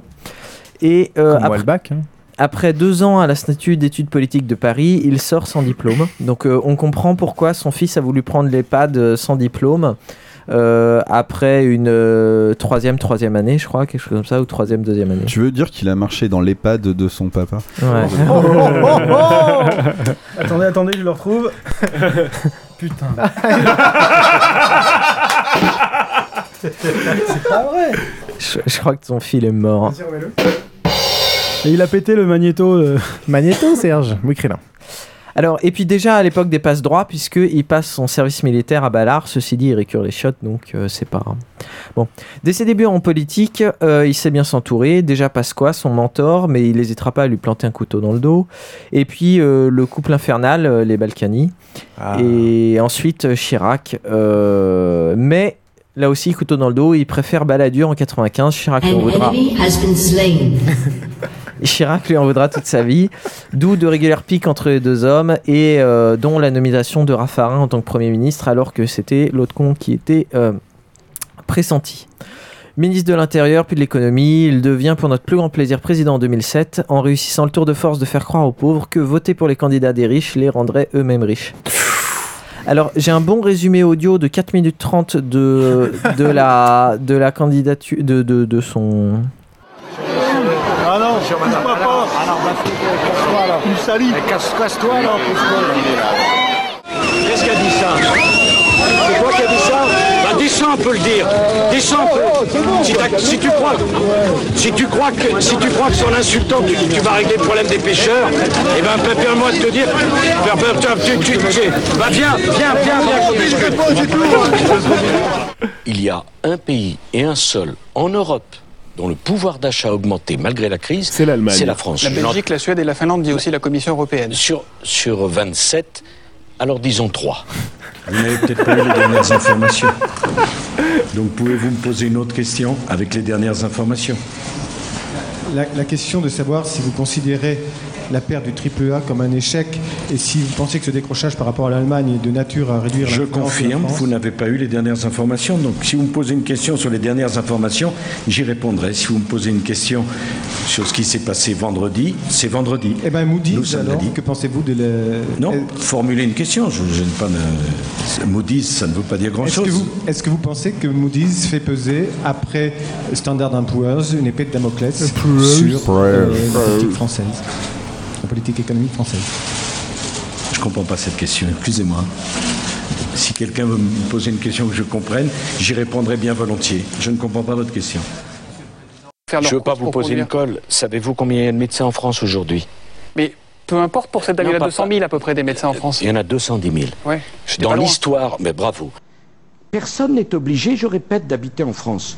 Mais quand on habite en France, on respecte ses règles. Excusez-moi. C'est-à-dire qu'on n'est pas polygame, on pratique pas l'excision sur ses filles, on n'égorge pas le mouton dans son appartement et on respecte les règles républicaines. exemple, ça va beaucoup. Monsieur, C'est honteux. mais même C'est monsieur, honteux. De la religion monsieur, musulmane, mais peut-être, non attendez. Je suis d'origine Attendez, algérienne attendez. et je suis musulmane et je me sens insultée complètement. Ben, vous avez tort. Que Complètement. Vous avez vous tort. dites. Dans la transmission des valeurs et dans l'apprentissage de la différence entre le bien et le mal, l'instituteur ne pourra jamais remplacer le pasteur ou le curé, même s'il est important qu'il s'en approche, parce qu'il lui manquera toujours la radicalité du sacrifice de sa vie et le charisme d'un engagement porté par l'espérance. Le drame de l'Afrique, c'est que l'homme africain n'est pas assez entré dans l'histoire. Le paysan africain, qui depuis des millénaires vit avec les saisons, dont l'idéal de vie est d'être en harmonie avec la nature, ne connaît que l'éternel recommencement du temps, rythmé par la répétition sans fin des mêmes gestes et des mêmes paroles. Dans cet imaginaire où tout recommence toujours. Il n'y a de place ni pour l'aventure humaine, ni pour l'idée de progrès. Dans cet univers où la nature commande tout, l'homme échappe à l'angoisse de l'histoire qui tenaille l'homme moderne. L'homme reste immobile au milieu d'un ordre immuable où tout semble être écrit d'avance. Jamais l'homme ne s'élance vers l'avenir. Jamais il ne lui vient à l'idée de sortir de la répétition pour s'inventer un destin. Français, qu'ils auront, et je le dis dans cette région, à choisir entre ceux qui assument toute l'histoire de France et les adeptes de la repentance qui veulent ressusciter les haines du passé en exigeant des fils qu'ils expient les fautes supposées de leur père. Moi, je suis de ceux qui pensent, et j'assume mes responsabilités, que la France n'a pas à rougir de son histoire. La France n'a jamais commis de génocide. La France n'a pas inventé la solution finale. La France a inventé les droits de l'homme. La France est le pays du monde qui s'est le plus battu dans l'univers au service de la liberté des autres. La France n'a pas de leçon à recevoir de ce point de vue. La seule réponse, me semble-t-il, à la querelle sur les droits d'auteur, sur le téléchargement, sur, Sur lequel il y a une bonne nouvelle ce matin, Oui, j'ai vu sur d'ailleurs. tout ce qu'on entend, mais la vraie réponse, si tu veux, au fond, la, la seule vraie réponse, c'est la diminution des prix. Oui, à la fois Parce de la que, connexion. parce que tu comprends bien qu'à ce moment-là, tu euh, laisses la liberté aux gens parce que les prix sont plus bas, et en même temps tu préserves le droit de la création, parce que c'est vrai que des droits d'auteur ça existe et que ça protège les artistes. Et donc la baisse des prix par l'ouverture du marché, la généralisation du marché, c'est la solution à tous les problèmes. Oh, alors là, on a entendu que la partie où il était méchant envers les gens. Il y a tout, il y a le discours de Dakar qui est super. Enfin bon. Ceci dit, moi je comprends pas la question non plus, mais. Donc toute sa politique est liée à la stigmatisation des Parce que t'as un pauvres, écureuil sur la tête. Hmm Hmm? Euh, des pauvres, des étrangers, des roms, des musulmans, allant à fond dans les préjugés et les caricatures, plus c'est gros, plus ça passe. Et aussi euh, la culpabilisation de la pauvreté. Si vous ne gagnez pas assez, c'est que vous ne travaillez pas assez. Les chômeurs sont des feignants, les gens qui touchent des aides abusent de ceux qui travaillent, etc. Sarkozy aura réussi en 5 ans l'exploit de se faire détester par la grande majorité de la population, étant de loin le président le plus impopulaire de la Ve République, et est en train de réaliser le nouvel exploit de se faire pardonner et aimer à nouveau par les pauvres qu'il a déjà trahis, par la même méthode que la dernière fois, ce qui prouve un que les gens sont cons et deux qu'il a raison de les prendre pour des cons. Approval. Ouais. Approved. Son quinquennat sera marqué par le non-respect de l'intégralité de ses promesses sociales, par une perte des libertés dramatiques des citoyens, des internautes, et une réduction terrifiante des contre-pouvoirs. Le pouvoir législatif est à sa solde, le judiciaire est bâillonné et vérolé par des seconds couteaux, par exemple le, juge Courroy. Tandis que l'exécutif, en roue libre, décomplexé, peut multiplier les bavures, puisque les ministres vont même soutenir des policiers pris, pris en flagrant délit de mensonge dans une affaire aussi frivole qu'un homicide. Le quatrième pouvoir, quant à lui, la presse, sera la cible prioritaire de Sarkozy. Tout journaliste qui refusera de prêter allégeance sera humilié publiquement ou traîné dans la boue. On en a eu des exemples. Euh, par- il y a plein d'exemples. Il y a Mediaport euh, notamment. Euh, Mediaport qui s'est, euh, ils se sont foutus de sa gueule pendant, pendant pas mal de temps. Et aujourd'hui, c'est en train de sortir dans la justice. Euh, L'affaire euh, Bettencourt, Bettencourt. Quant au ministre, Sarkozy voulait un pouvoir irréprochable. C'est un record de ministres condamnés, de scandales sur des propos proférés et d'affaires qui explosent au grand jour malgré les efforts du pouvoir, versus Bettencourt, entre autres. En outre, ses amis seront hautement récompensés, voire sa famille, avec de nombreuses places euh, dans les postes de pouvoir, dans les administrations, Radio France. Et pour les autres, euh, Légion d'honneur, euh, fausses missions ministérielles grassement payées ou tout simplement des lois fiscales avantageuses. Exemple avec les enfants Sarkozy, l'EHPAD, le scooter volé avec la prise d'empreinte et compagnie. Lorsque Jean Sarkozy, avec son scooter, a abîmé une voiture et délit de fuite, c'est le conducteur qui sera condamné pour fausse dénonciation. Euh, on n'en parle pas assez de ça. Euh, et l'autre, euh, DJ Sarkozy, DJ Mosey. DJ euh, quand il a fait son petit malaise, il a été rapatrié par avion présidentiel. Donc voilà, c'est Sar Sarkozy, le représentant de la droite vulgaire avec Morano, Lefebvre, du mensonge décomplexé avec Xavier- Bertrand ou Éric Besson, sans parler de la droite extrême de Guéant, etc. Ou celui qui a des problèmes de cheveux. La droite de l'argent roi, du copinage, du mépris, du sécuritaire liberticide, de la stigmatisation, etc. Voilà, c'est Sarkozy qui désormais veut qu'on ne retienne qu'une chose, il a compris et il a changé. Euh, J'invite euh, les gens à aller sur lavraitimeline.fr qui rappelle un peu euh, toutes les casseroles de Sarkozy, qui est un très bon site. Et j'aimerais avoir le point de vue sur mon, ma présentation relativement neutre, je trouve, de Sarkozy, à celui qu'il a beaucoup, beaucoup soutenu en 2007. Et j'aimerais savoir ce qu'il en pense à la fois de, de son parcours maintenant, cinq ans après, et de, de maintenant qu'il se présente, c'est-à-dire euh, mon cher Piouf. Très beau résumé. Je crois qu'on s'adresse Ah, à moi. superbe, c'est superbe. Euh, pour moi, en gros, il avait un. Après son élection, il avait un gros, gros capital de soutien dans la population. Il aurait pu faire beaucoup de choses. Euh, Oui, bah oui, c'est quand même le premier président de la République qui est élu avec des émeutes le soir de son élection. Mais... Ouais, enfin, ça, ça je t'avoue que.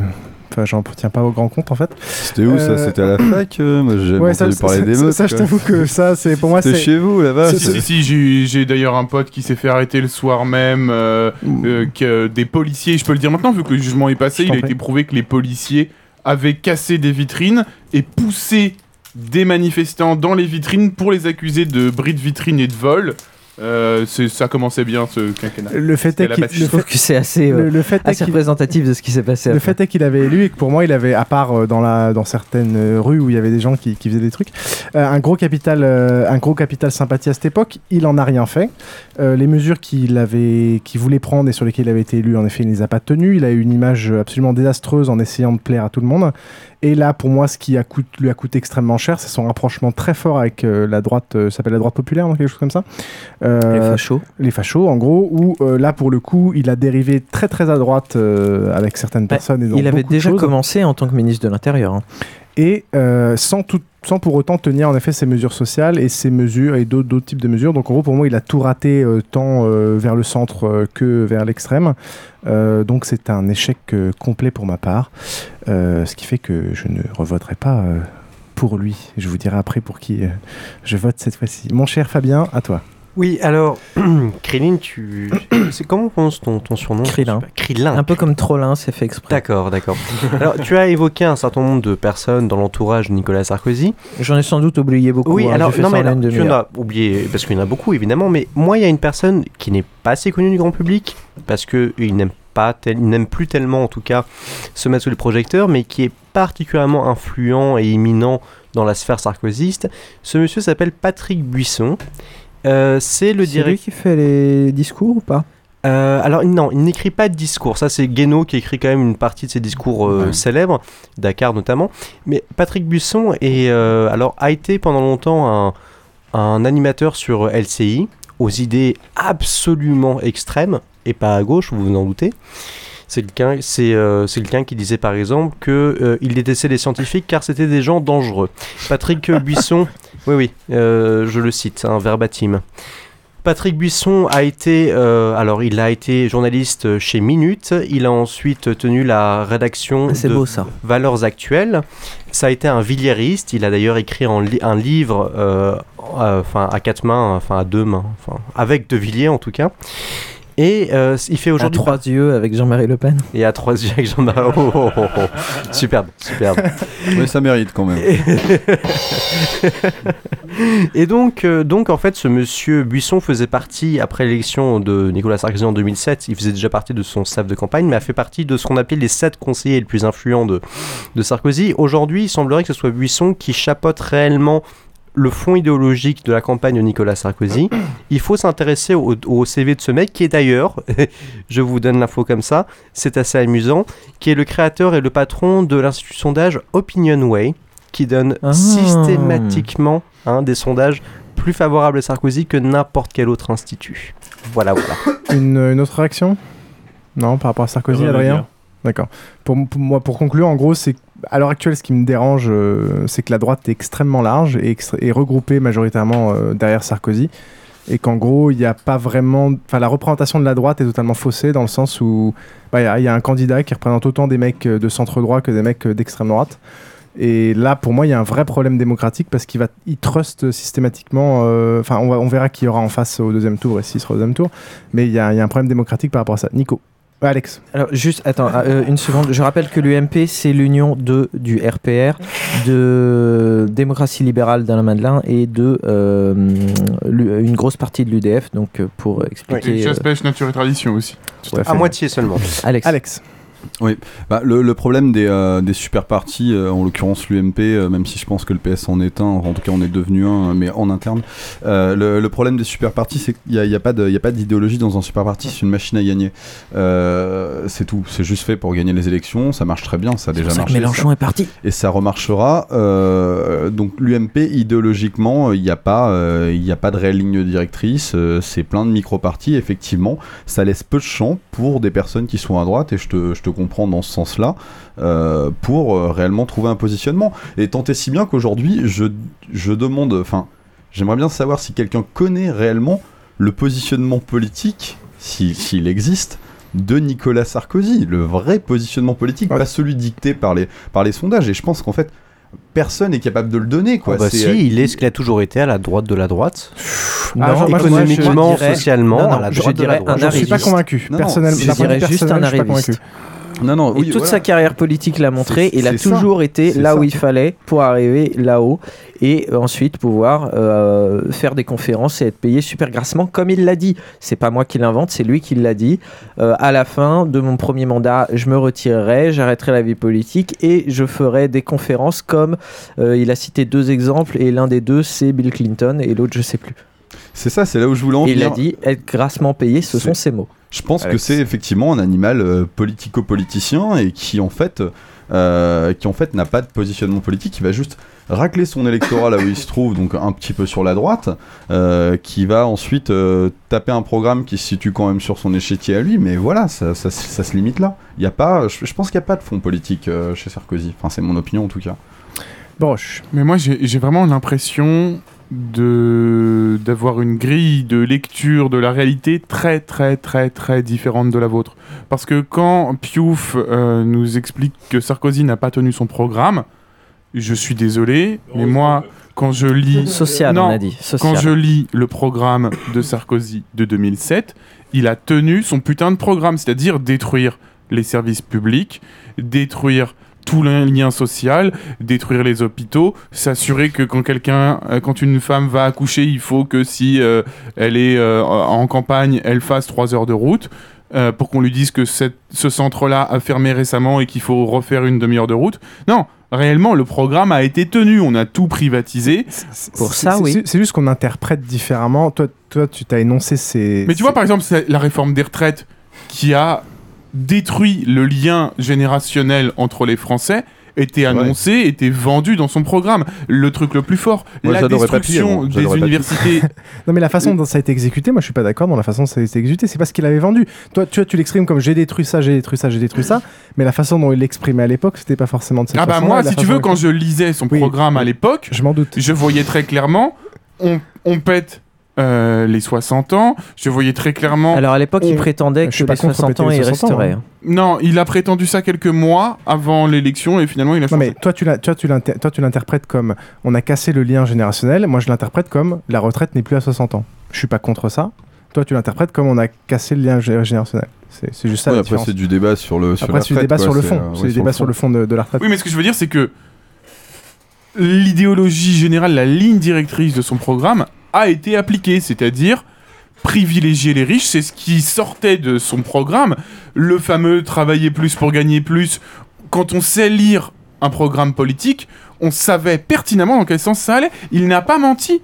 C'est les gens qui n'ont pas été capables de lire ce qu'était son programme. On peut l'accuser de plein de trucs, mais pas de mensonges sur une ligne directrice politique. Il y avait je privilégierai les riches, je l'ai fait. Voilà. Ça m'a fait beaucoup Adrien. rigoler Il y a- d'ailleurs. il y a euh, le coup de travailler plus pour avec gagner émotion plus. tout ce que dire Boroche. Polygeek, il y a quelqu'un qui nous a inscrit sur euh, la mailing list de Nicolas Sarkozy. Merci Piouf. Euh, Je t'en prie. et, euh, et on a reçu une petite infographie il y a quelques jours où il nous disait euh, oui, euh, grâce à Nicolas Sarkozy, euh, euh, 10% des salariés ont pu gagner plus grâce aux heures supplémentaires. Donc ça veut dire en fait les 90% qui restent, ils ont pas gagné plus quoi, grâce à Nicolas Et Sarkozy. un million de chômeurs en plus, hein, sinon par rapport à 2007 aussi. euh, ils ont pas beaucoup gagné plus ces gens-là, quoi. Les un million de chômeurs, ils ont peut-être plutôt moins gagné. Là, on atteint le débat de fond. Pour info, moi, il y a quelques sujets que j'aimerais aborder dans le débat de fond, on essaiera de les caser d'ici la fin. C'est les niches fiscales, la dette, son annulation potentielle, euh, les agences de notation, euh, le, le capital et les patrons. Je pense que c'est une fois qu'on arrivera vers la, la- la gauche de la gauche qu'on va discuter de ça. Et l'interdiction des licenciements, on essaiera de les, tout ça d'en- parler après. Donc, on va essayer d'avancer très rapidement. Euh, on va peut-être passer rapidement à hum, Eva Joly. ou- Enfin, est-ce qu'on a vraiment envie de parler non, non, bah, il y a- maintenant qu'on a fait Sarkozy, il faut qu'on fasse Monsieur Flan. Ah, euh, bah, il y a Bayrou aussi. Euh, Bayrou, Putain, je les avais oubliés tout ça. Bayrou, je vais peut-être résumer très rapidement. Si vous avez des réactions, vous me le direz, mais euh, retenez-vous. Très beau site Euh, Je pense qu'Alex va vouloir euh, parler. Ministre de l'Éducation nationale sous trois gouvernements de droite, député des Pyrénées-Atlantiques, ancien député européen, fondateur et président du MoDem, le successeur de l'UDF. Les principaux points, c'est se focaliser sur la dette, 50 milliards d'euros de baisse de dépenses, 50 milliards d'os de recettes. Euh, réétude des niches, ajout de la nouvelle tranche d'impôt sur le revenu euh, à 50%. Euh, taxe sur les transactions, financi- transactions financières, séparer les banques de dépôt et les banques d'affaires, favoriser les PME par la fiscalité et la simplification administrative, le label produit en France, recevoir les revoir les institutions pour redonner confiance au peuple, suppression du cumul des mandats, euh, la proportionnelle, renforcer le pouvoir du Parlement, indépendance de la justice et très pro-européen, à savoir donner plus de pouvoir à l'Europe et élire un président européen. Politiquement et en termes de communication, actuellement, il joue sur euh, les extrêmes, c'est-à-dire qu'il considère que les deux gros partis sont influencés par les extrêmes. L'UMP, on ne sait pas trop ce qu'ils feront parce qu'il va y avoir une grosse influence de l'extrême droite, et le PS, on ne sait pas trop ce qu'ils feront. Tu veux dire que le, le, le parti de centre droit qui est le PS, il est, il est influencé par quel extrême exactement? Parce Par que l'extrême gauche. euh, Hollande a clairement dit qu'il en avait rien à foutre de l'extrême gauche. hein. On va en parler après, Sauf mais qu'il en tout cas, gouverne avec, en tout mais- cas, en tout voilà, il faudra qu'il gouverne avec, et, euh, et en tout cas, c'est ce que Enfin, ce prétend François Bayrou. gouverne pas avec, mais- C'est ce que c'est ce que prétend François Bayrou pour rallier les gens vers le centre. Euh, Est-ce qu'il y a des réactions par rapport à François Bayrou Sinon, on passe à la suite. Que Hollande, euh, que Bayrou, de toute façon, euh, il s'est discrédité. C'était l'espoir d'une partie de la gauche progressiste euh, qui a voté pour lui, pour moi, enfin de mon point de vue, en 2007, et que depuis il s'est discrédité par plusieurs choses, notamment quand il a traité Cohn-Bendit de pédophile. Ça, il y a, y a beaucoup de gens, je pense. Je pense que toute la gauche progressiste qui, comme moi, était très connectée, ça lui a pas pardonné. Moi, je lui ai pas pardonné. Donc, euh, voilà. Moi, c'est c'est marrant que tu aies noté ça. euh, je, je te rejoins complètement là-dessus. Et euh, même si aujourd'hui, euh, moi, ça reste euh, po- politiquement parlant, en termes de programme, euh, ce qui, ce qui m'intéresse le plus, euh, c'est vrai que moi aussi, j'ai été choqué. euh, j'ai j'ai réellement été choqué par ce propos-là. Et euh, euh, toute cette, euh, tout ce détachement et, euh, et toute cette euh, neutralité qu'il pouvait avoir, le fait de ne pas rentrer dans la petite phrase, euh, il revient là-dessus euh, en ce moment pour les élections. Il l'avait aux dernières élections. Et au moment des européennes, cette espèce de, de coup d'éclat de France 50 avec euh, le fait de ressortir le De bouquin de. Cohn-Bendit, le bouquin de Cohn-Bendit parce qu'il est en train de se faire bouffer par Europe Écologie, euh, ressortir le bouquin de Cohn-Bendit que tout le monde connaît. Jean, je viens de le lire hier, foutage de gueule complet, y compris pour, y compris pour clair. ses sympathisants, c'est affreux. Et, et sortir ça sur un plateau, non, c'était merdique. Et surtout, surtout politiquement pas intelligent du tout, parce que les gens qui votent pour lui sont bien souvent des gens qui apprécient aussi Cohn-Bendit, qui n'est pas si loin de lui euh, que, que ça, idéologiquement parlant, à part peut-être sur la partie religion, quoi. Non, c'était une mais faille très personnelle, européen, euh, Cohn-Bendit. D'ailleurs, euh, il, a arrêté Bayrou, la, il a arrêté Bayrou- complètement le local et il fait à- au, au Parlement européen, Cohn-Bendit est vraiment extrêmement quelqu'un de bien. Et très pro-pro-européen aussi. Non, c'était purement une faillite personnelle et qui lui a coûté beaucoup politiquement. Moi, personnellement, euh, mon- c'est le candidat vers lequel je penche le plus maintenant que Dominique Strauss-Kahn est malheureusement hors course.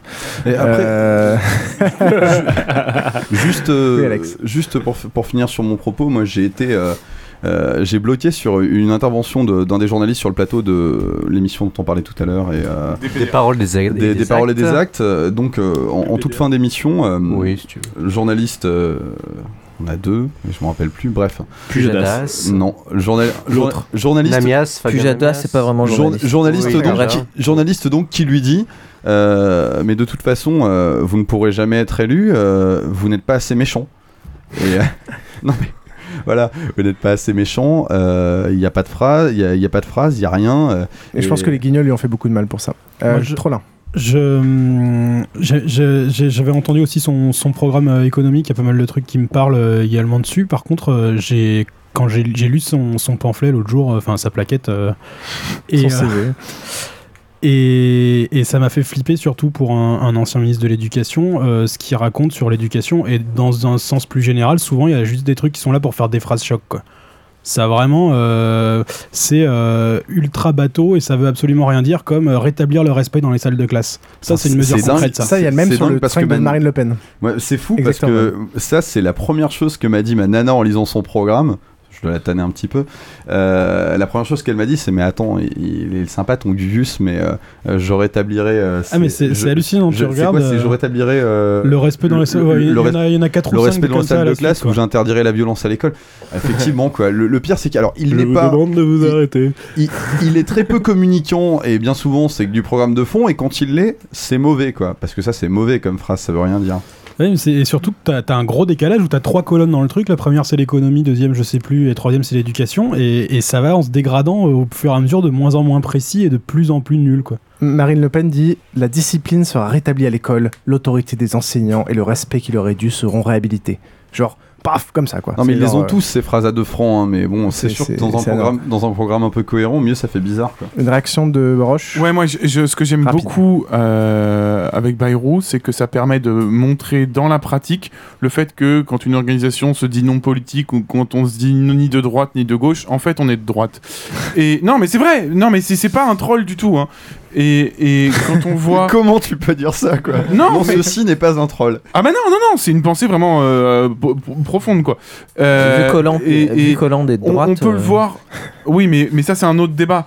Mais on peut le voir. Non, mais toute organisation qui se prétend euh, apolitique est de droite. hein. Ça, tu peux creuser, c'est c'est une évidence. Euh, quand on voit le truc qu'il a pondu, là, il... Bayrou a dit que s'il était élu euh, président, il ferait euh, très rapidement un référendum sur la moralisation euh, de la politique.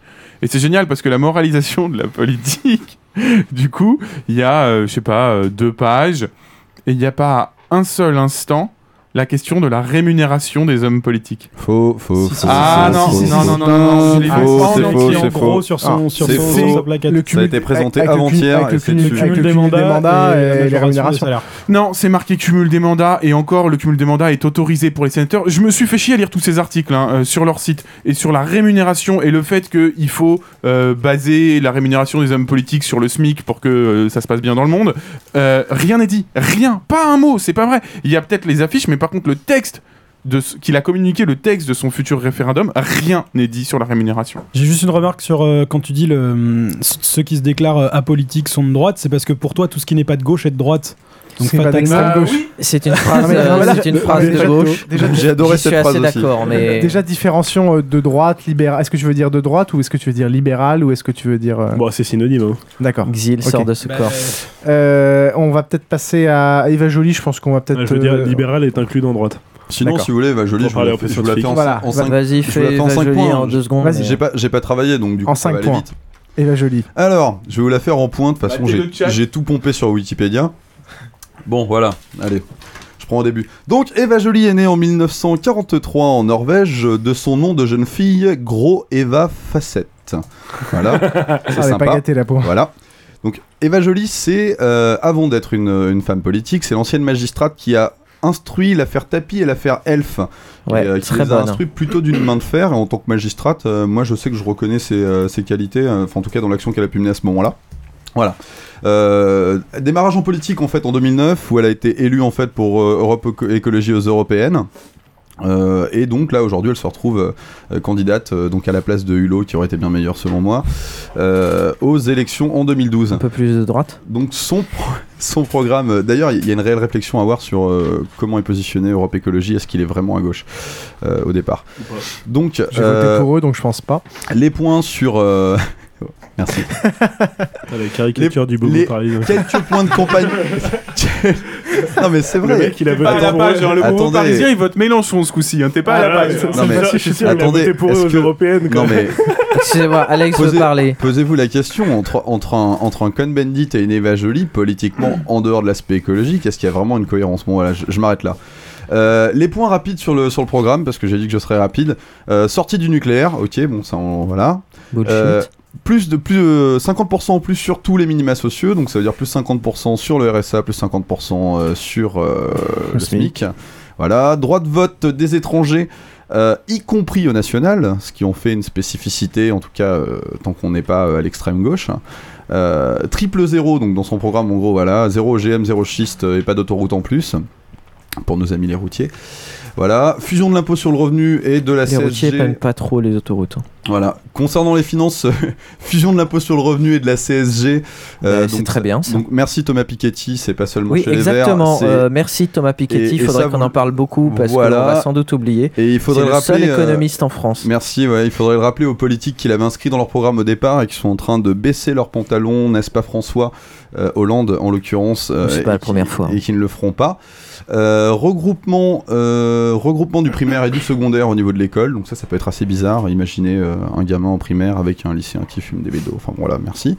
Interdiction des expulsions tant qu'il n'y a pas de relogement, imposition de la parité salariale dans les entreprises, mariage gay, donc mariage gay, retraite à 60 ans et élection à la proportionnelle. Et je m'arrête sur ce dernier point parce que pour moi, élection à la proportionnelle, Ils l'ont tous proposé. je hein. trouve ça. Sarkozy. Non, non, non. Alors, il y a dose de proportionnel, ça c'est Ah. Bayrou, et c'est 10% de proportionnel. Pourquoi, par exemple, un Bayrou ou d'autres ne disent dose de proportionnel et pas élection à la proportionnelle? Parce que les élections à la proportionnelle, mes amis, c'est la quatrième. Et la quatrième, c'est la merde, avec des gouvernements qui changent tous les deux mois, parce que une, euh, des élections complètement à la proportionnelle, ça ne tient pas au niveau d'un hémicycle.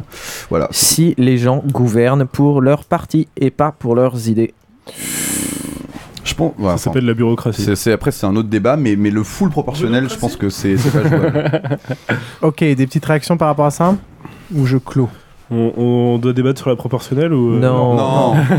on, a, on a plus le temps. on a- Non, tu peux faire une petite blague raciste sur la Euh, Norvège ou un truc comme ça. Clairement, eux, ils sont, elle est assez bas euh, cette année. euh, Ouais, elle est très très bas. euh, Surtout quand elle tombe. Je vais te retrouver. Alors, ils, euh, avaient, ils- ils- ils avaient cartonné Elle est bas, avec, jolie. ils, avaient, Pardon. ils avaient cartonné avec ils, avaient car- fait une pour deux.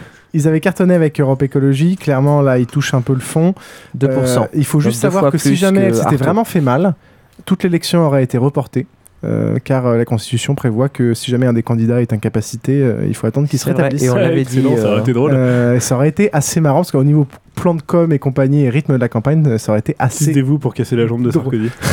C'est-à-dire que si Cheminade fait une descente d'organes, on. euh, Et donc nous allons passer au candidat suivant qui est le candidat du Parti Socialiste. J'ai nommé François Hollande. Ah. Et- Merci. Est-ce qu'il y a quelqu'un qui, a- qui pense du bien de euh, François Hollande ici autour de cette table? Moi, évite, pas hein. vraiment, mais je vais quand même voter pour lui, euh, envers et contre tout, euh, Ah. malgré moi-même. Au premier tour? Euh, oui.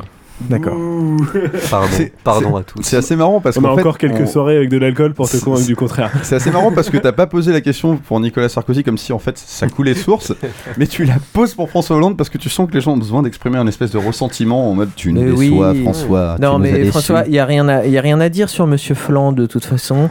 Euh, c'est un mec. Je suis, je suis très de gauche. J'ai toujours été de gauche et pas euh, et, et, et un, un mec euh, pas extrême comme euh, comme les polygeeks. Euh, et euh, non mais extrême du tout. Hollande, il a il a aucun positionnement et tout ce qu'il dit, il revient dessus. Donc Adopi, il est il a dit des trucs, il est revenu dessus. Oui, bah, j'ai bien suivi l'affaire. Il, il a, il a changé à peu près 16 fois de position sur Adopi. Monsieur, monsieur. Adopi. euh, Oui, oui, monsieur Adopi. Tout le Euh, Kama Sutra sur Adopi. hein. ce qui, ce qui était la, la suppression des, euh, du, du, du nombre de parts du quotient familial et les revenus dessus. Euh, ce que tu as dit, Alex, il y a une seconde que j'ai déjà oublié sur le truc sur lequel il était revenu dessus. Euh, Euh, non, la fusion CSG-RDS, Ouais, ouais, ouais. Ouais. euh, il, est, il est revenu dessus. Enfin, la révision de la fiscalité en fait en règle générale. bah, de- ce qui est sûr, c'est si on vote pour lui, on sait un. pas ce qui sera fait. Non, non, euh, mais- les 75%, euh, son entourage était déjà en train de minimiser le truc. Absolument. Donc de toute en tête.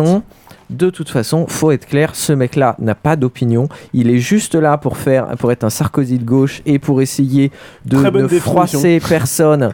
Enfin, de gauche, non, n'exagérons pas, de centre droit, pour ne froisser personne Ah pour les prendre. Il se dit, c'est génial. Il y a personne euh, à gauche qui, qui peut. Il y avait pas euh, quand il s'est dit ça, il y avait pas encore euh, Mélenchon. Il y a personne à gauche qui, qui, qui de, de connu pour me ravi, pour me prendre la vedette. Et à côté de ça, la droite n'a jamais été aussi impopulaire. Normalement, je devrais réussir à faire mieux que mon ex-femme et lui niquer. 2007. Ouais, mais. Ouais, ouais, ouais. Et niquer le non, mais c'est vrai, c'est vrai, Krillin, pour aller dans ton sens, en fait, qu'est-ce qu'on peut. Enfin, parce que quand on veut voter pour quelqu'un, il faut. euh, à une élection présidentielle, il faut regarder son bilan, son passé, son passif. Le passif de François. Hollande, c'est quoi C'est quoi avant tout? C'est ses 10 ans à la tête euh, du PS en tant que premier secrétaire. On a été au-delà de l'épouvante. C'était catastrophique à des niveaux qu'on n'avait jamais vus. C'est-à-dire qu'entre 97 et 2002, le PS était au pouvoir, donc finalement tout allait bien, il n'y avait pas grand-chose à faire de son côté. Entre 2002 et 2007, il s'est passé ce qu'on sait le 21 avril 2002. Pendant 5 ans, le PS a été parfaitement inaudible. On ne voyait pas, on n'entendait pas François Hollande. C'était la bonne époque. Qui était sans doute déjà occupé à, à, à- à- à mettre au, en- en- au point son régime, sa teinture de cheveux et ce genre de choses. Donc il avait peut-être pas forcément le temps de cadrer. Dominique, ses, euh, reviens Il paraît qu'il s'est mis Non. à faire des gâteaux. Ah, là, et il paraît qu'il a arrêté l'alcool aussi. Mais bon, bref. Mais non, mais voilà, enfin, simplement. Bon, ok, on arrête les sous sa avec la direction, farine et tout. sous sa direction, le PS était devenu un parti mort, en- réellement. C'est-à-dire que à chaque fois que Sarkozy annonçait une réforme d'extrême droite, il y avait toujours un ou deux ou trois ou dix cons au PS qui disaient ouais non en fait c'est bien, je suis d'accord. Et Hollande, qui c'était normalement son rôle, aurait dû être là pour les recadrer, pour leur dire soit vous, soit vous euh, niez ce que vous venez de dire, soit vous, vous, vous prenez la porte. Il ne l'a jamais fait. Bizarrement, quand Martine Aubry a pris la tête du, PS en 2007, bah on est un peu euh, les choses se passaient un petit peu mieux.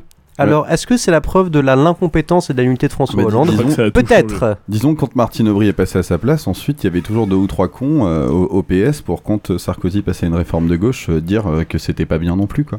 Non non. Mais Ça, là- c'est le PS. Là où je rejoins, non, là, là où, là où je te rejoins complètement, c'est que comme il fait sa présidentielle et comme il gouvernera, c'est exactement euh, comme il a été en tant que euh, effectivement en tant que responsable. Je le crains. Et en tant que en tant que secrétaire du Parti socialiste, effectivement, c'est une personne qui arrondissait les ongles, qui n'était pas dans la proposition, qui était même pas dans la synthèse, mais en tout Non. cas dans euh, dans l'agrégation du plus grand nombre. Bah, c'est exactement Et c'est exactement ce qu'il a fait au cours des débats des primaires socialistes. Il ne proposait rien, il ne faisait que commenter ce que ses adversaires proposaient. D'où Mélenchon est parti. Une petite page de pub avant de passer à Jean-Luc Mélenchon. Après deux ans d'absence, découvrez vite le nouvel album de Michel Sardouille, La Rupture Tranquillou. La Rupture Tranquillou, c'est 14 chansons inoubliables dont le déjà hit single Au boulot les feignasses. Au boulot, les feignasses. À la maison, les pétasses. Pour les clodos, plus de menaces. La rupture, faut qu'on la fasse. Mais on la fera tranquille. Comme on épile son milieu. Retrouvez aussi les sans papiers cul.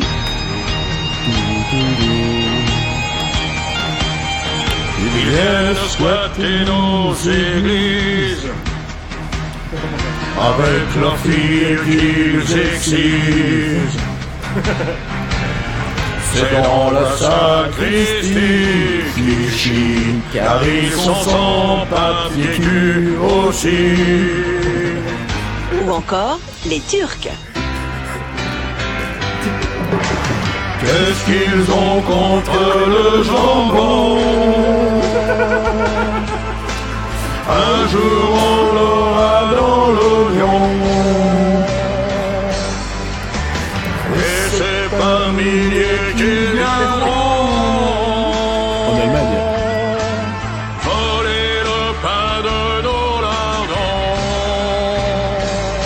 La Rupture Tranquillou, le tout nouveau Michel Sardouille. Un disque obligatoire, sous peine de poursuite. Culte, culte. Ah, Sardou qui s'est brouillé avec Sarkozy, tout le monde s'en rappelle, bien sûr. Oui, parce qu'il n'est pas allé assez loin. Oui. Il Euh, a été déçu. Parlons, parlons, parlons donc de Jean-Luc Mélenchon, mon cher Crélin. On aborde enfin le cœur du sujet euh, alors qu'il nous reste que 40 minutes. Oui, parce que au final, si tu veux taper sur la droite, bon, tu prends des mecs de gauche. Bon. Si tu veux taper sur la gauche, le mieux c'est de prendre des mecs de gauche. Il y a rien pas- euh, Je croyais qu'on parlait de Mélenchon? Oui. Et maintenant, Il n'y a rien qu'un mec qui déteste plus la gauche qu'un mec de gauche. Alors, Mélenchon, bon, en résumé, c'est un ancien socialiste, hein, ministre de l'enseignement professionnel de 2000 à 2002. On lui avait proposé d'autres euh, ministères pourris. Il a choisi celui-là qui était le moins pire de tous. Il quitte le PS au congrès de Reims en 2008 et fonde le parti de gauche. Alors, Sa vie en moins résumé. Euh, très actif dans sa jeunesse dans les milieux de gauche communiste, déjà son indépendance d'esprit le pousse à quitter le parti majoritaire, puis le communisme tout court.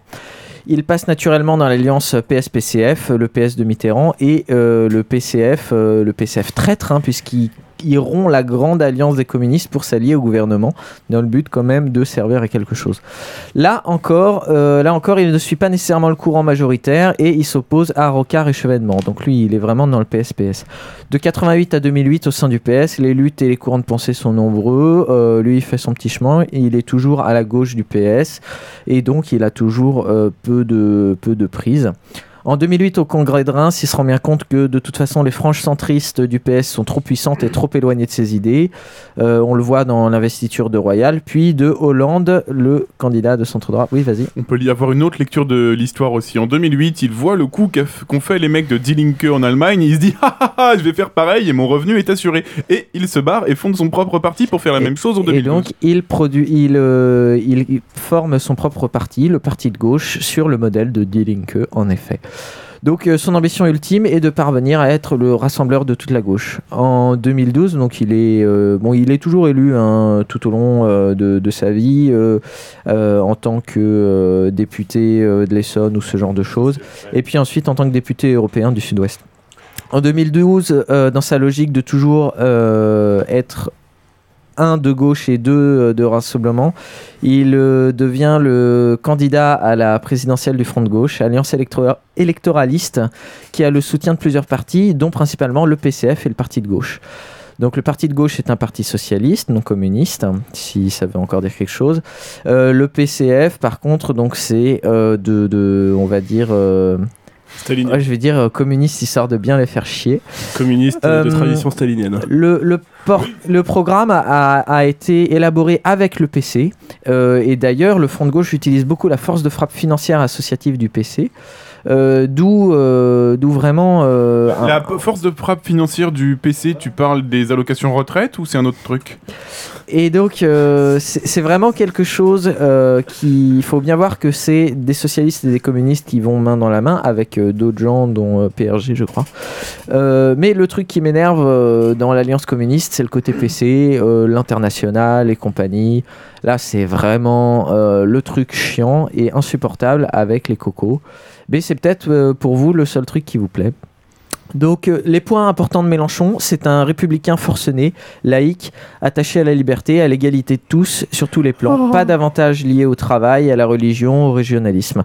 C'est le seul candidat à dire qu'il ne sait pas ou qu'il s'est trompé. Par exemple, euh, j'ai beaucoup aimé euh, son... Non, non, non, non. Alors, le- le- une fois où il s'est trompé, c'est son interview à France Inter. Une de ses interviews, il- on, lui, il- on lui a dit qu'il s'était planté. Il s'est renseigné à son meeting suivant. Il a dit qu'en effet, il s'était planté. Et ça, t'as aucun candidat qui dit qu'il On s'est peut aller planté. sur ces mesures Et euh, ensuite. Quelle est cette tache sur ton pantalon quand dans le. Ensuite, quand il ne sait pas, j'aimerais que tu passes euh, le, le passage à, sur Adopi, où je trouve que euh, c'est assez sympathique.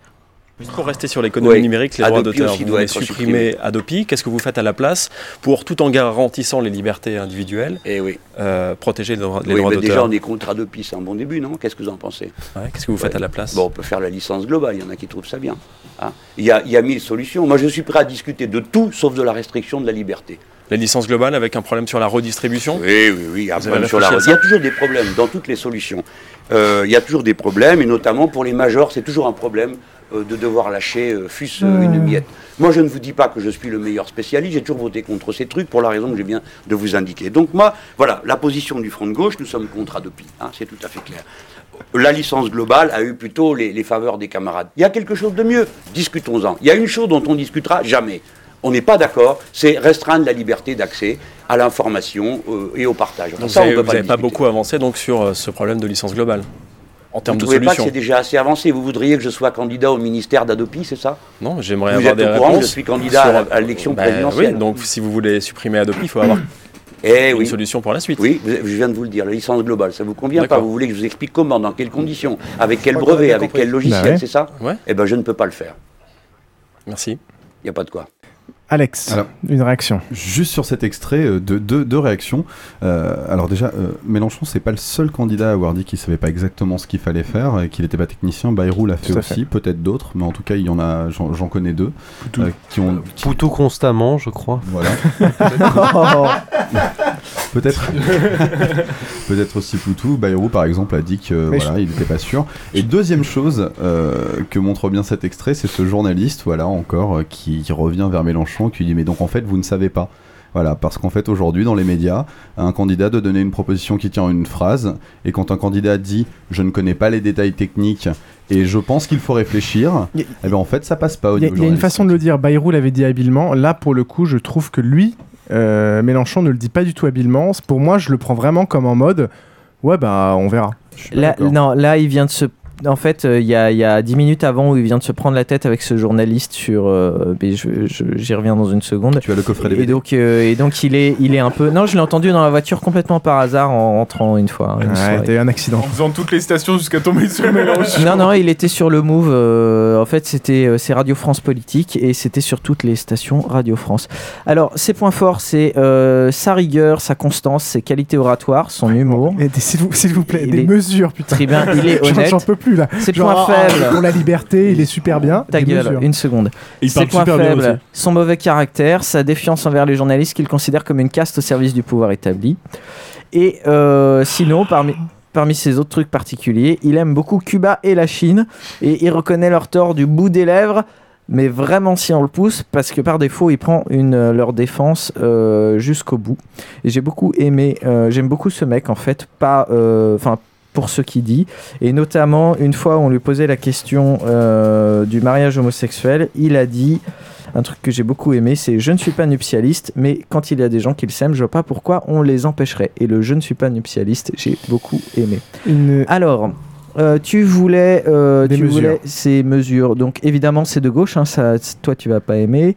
Ah bah, Euh, c'est là où on va commencer à discuter, mon cher. euh, pas mal de choses. donc bon, tous les trucs habituels, euh, 35 heures, droit de retraite à 60 ans à trop plein, SPIC à 1700 euros et compagnie. Ouais, ça, on va pas en débattre. Les trucs rigolos que j'aime beaucoup, instauration d'un salaire maximum pour toutes les entreprises, la, le revenu maximal fixé à 300 000 euros par part chez... Donc voilà. Euh, Au-delà, il prend 100%, ça je trouve ça très drôle. Blocage des loyers, euh, bon ça c'est... Voilà. Qu'est-ce qu'il y a de rigolo? Reprendre le pouvoir par rapport au marché Donc, euh, financier. Euh, Donc pour résumer pour l'instant, donc on, on a les, les- les particuliers qui ont du pognon arrêtent l'investissement dans, dans, dans Euh, la création de nouveaux ouais. logements et, euh, Oh, et donc ça. ceux qui veulent créer des boîtes se cassent en bousculer Belgique. fiscale, augmentation de l'ISF et de l'impôt sur les revenus du capital, taxation des revenus financiers des entreprises, mise en place euh, du principe de modulation de l'impôt sur les sociétés et du taux de cotisation sociale et patronale en fonction des objectifs d'emploi, de formation, de Ça, salaire de l'entreprise. Suppression des exonérations de cotisations sociales patronales qui ont montré leur inefficacité. Et c'est là où je suis pas Euh, du tout d'accord. alors, qu'est-ce qu'il y a Euh, Il y a tout un volet sur l'écologie qui n'est pas très intéressant parce que l'écologie, C'est- c'est là que j'aimerais aborder un- un des sujets. Tout un volet sur produire autrement parce qu'ils ont quand même euh, un peu de décroissant parmi eux et c'est cool. La grosse idée de Mélenchon, c'est euh, la République pour de vrai. Lui, c'est vraiment un fils de 1789. Désolé. on a dû rire nerveux là. Le truc, c'est du. On peut s'y quoi. Donc il veut, euh, il veut revenir, il veut créer une sixième république. Euh, J'ai lu quelque part, mais je l'ai pas retrouvé dans son programme, qui voulait supprimer le Sénat. Euh, je suis moyen Alors attends, convaincu. euh, déjà donc on a dit donc suppression des niches fiscales. Ensuite, qu'il dit un truc sur la Ouais, dette. bah attends, euh, je finis. Euh, euh, je l'ai pas lu. Co- co- Comme ça, je pense qu'il y a tous mes trolls Ah, qui sont ah, prêts là. ah, ah. S'affranchir du traité de Lisbonne et construire un- un- une autre Europe, il dit des trucs vachement bien. Par exemple, une Europe qui s'engage pour le respect des droits des peuples et en particulier ceux du peuple palestinien. Ça, c'est bien. La Palestine qui fait partie de l'Europe, donc en fait, c'est. oui. Non, c'est l'Europe qui s'engage. Lui, lui, il, est- il est- il est pour ou pas l'interdiction des licenciements? Non, il est contre. Il est contre, ok. Euh, Donc ce que je retiens là-dessus, c'est surtout la suppression des niches fiscales et qui est un des débats que je voulais lancer, mais je vais d'abord lancer euh, Boroche qui a une remarque. Sur Ouais, Mélenchon. moi je t'ai entendu justement euh, Piouf euh, tiquer sur une des mesures de droite euh, de Mélenchon. Euh, parce que Mélenchon explique qu'au-delà de 300 000 euros par foyer, il Par prend part, par part. par part, ok, il prend tout. Et donc ça, c'est un truc de droite. Pourquoi? Parce que c'est plus de droite qu'un des pères du capitalisme, Henry Ford, qui expliquait que pour que ça se passe bien dans une entreprise, il fallait qu'il y ait personne dans l'entreprise, même pas le patron, qui gagne plus de 9 fois ce que gagnait le salarié le moins payé. Or, attends, je finis. Vas-y, je t'en prie. Euh, si on est à 1700 euros le SMIC, c'est son programme. Mm. 1700 x 12, ça nous fait 20 400. Pourquoi 12 Sur le mois, sur l'année. Oui, d'accord. Ok, ça nous fait 20 700. Mettons, il y a, euh, je sais pas, dans ton foyer, tu as deux personnes, enfin, quand bien même, mettons, tu as, deux, deux, deux travailleurs dans, ton, dans, dans ta part, ça nous fait euh, 40 000. Euh, Enfin, je je sais pas, il y a, il y a un, un rapport énorme euh, qui est à peu près de 1 à 10. Donc, il est dans les mêmes proportions d'écart dans la Attends. société qu'Henry. Ford. Oula. Vas-y, refais, Euh, il est dans les mêmes proportions. Il est dans les mêmes proportions d'écart de revenus dans la société qu'Henry Ford. Et Piouf, ça ne me semble pas être un truc de communiste couteau entre les dents. Il y a une grosse, C'est diffé- 1 à 20, en il y a- il y a une gros, 1 à grosse 18. différence entre les deux. Bon, déjà, moi, le- un blocage euh, avec un maximum, euh, je trouve pas ça. Moi, je trouve ça un peu con, je trouve bon. pas ça cohérent. Mais en, en plus, le, le problème, c'est qu'il y en a un qui parle du revenu d'un salaire et l'autre qui parle du revenu global.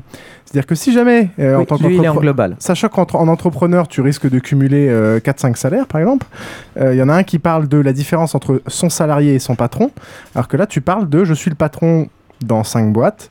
Et là, par contre, c'est cumulé d'une manière générale. Donc, on peut pas prendre l'excuse de c'est par rapport à mon employé, parce que tu prends pas mon salaire, tu prends ma rémunération globale, et il s'avère que je travaille dans plusieurs sociétés. Et Bah, donc, c'est pas grave, euh, si euh, tu vas, tu vas pas te plaindre, ça, toi ça t'arrange en tant que maître de droit. Bah non, non c'est-à-dire que là, on prend directement la rémunération, on prend pas le salaire, moi, je on prend, l'impôt sur le revenu, à euh, savoir. sur les revenus.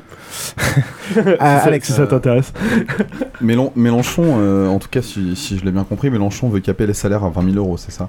Euh, Il veut euh, caper les salaires à 1000 euros par jour, par part, ce qui me paraît pas mal. Ce qui est, euh, il me semble, à peu près, euh, à peu près aux alentours de 20 000 euros par mois. Euh, 30 000. Euh, C'est- c'est ce 30 que- 000, ouais. C'est ce que gagne n'importe quel enfin, consultant freelance, euh, c'est son tarif jour. hein. Mais il faut savoir Minimum. aussi, il faut sa- euh, même si alors Hors taxe. Première chose, moi je Hors pense, taxe. je pense- alors première chose, je pense que dans la société dans laquelle on vit, caper les salaires, c'est pas applicable. Ceci dit, il est intéressant de savoir, c'est un point de vue. Ceci dit, parce que euh, Boroche est tout excité, je sais.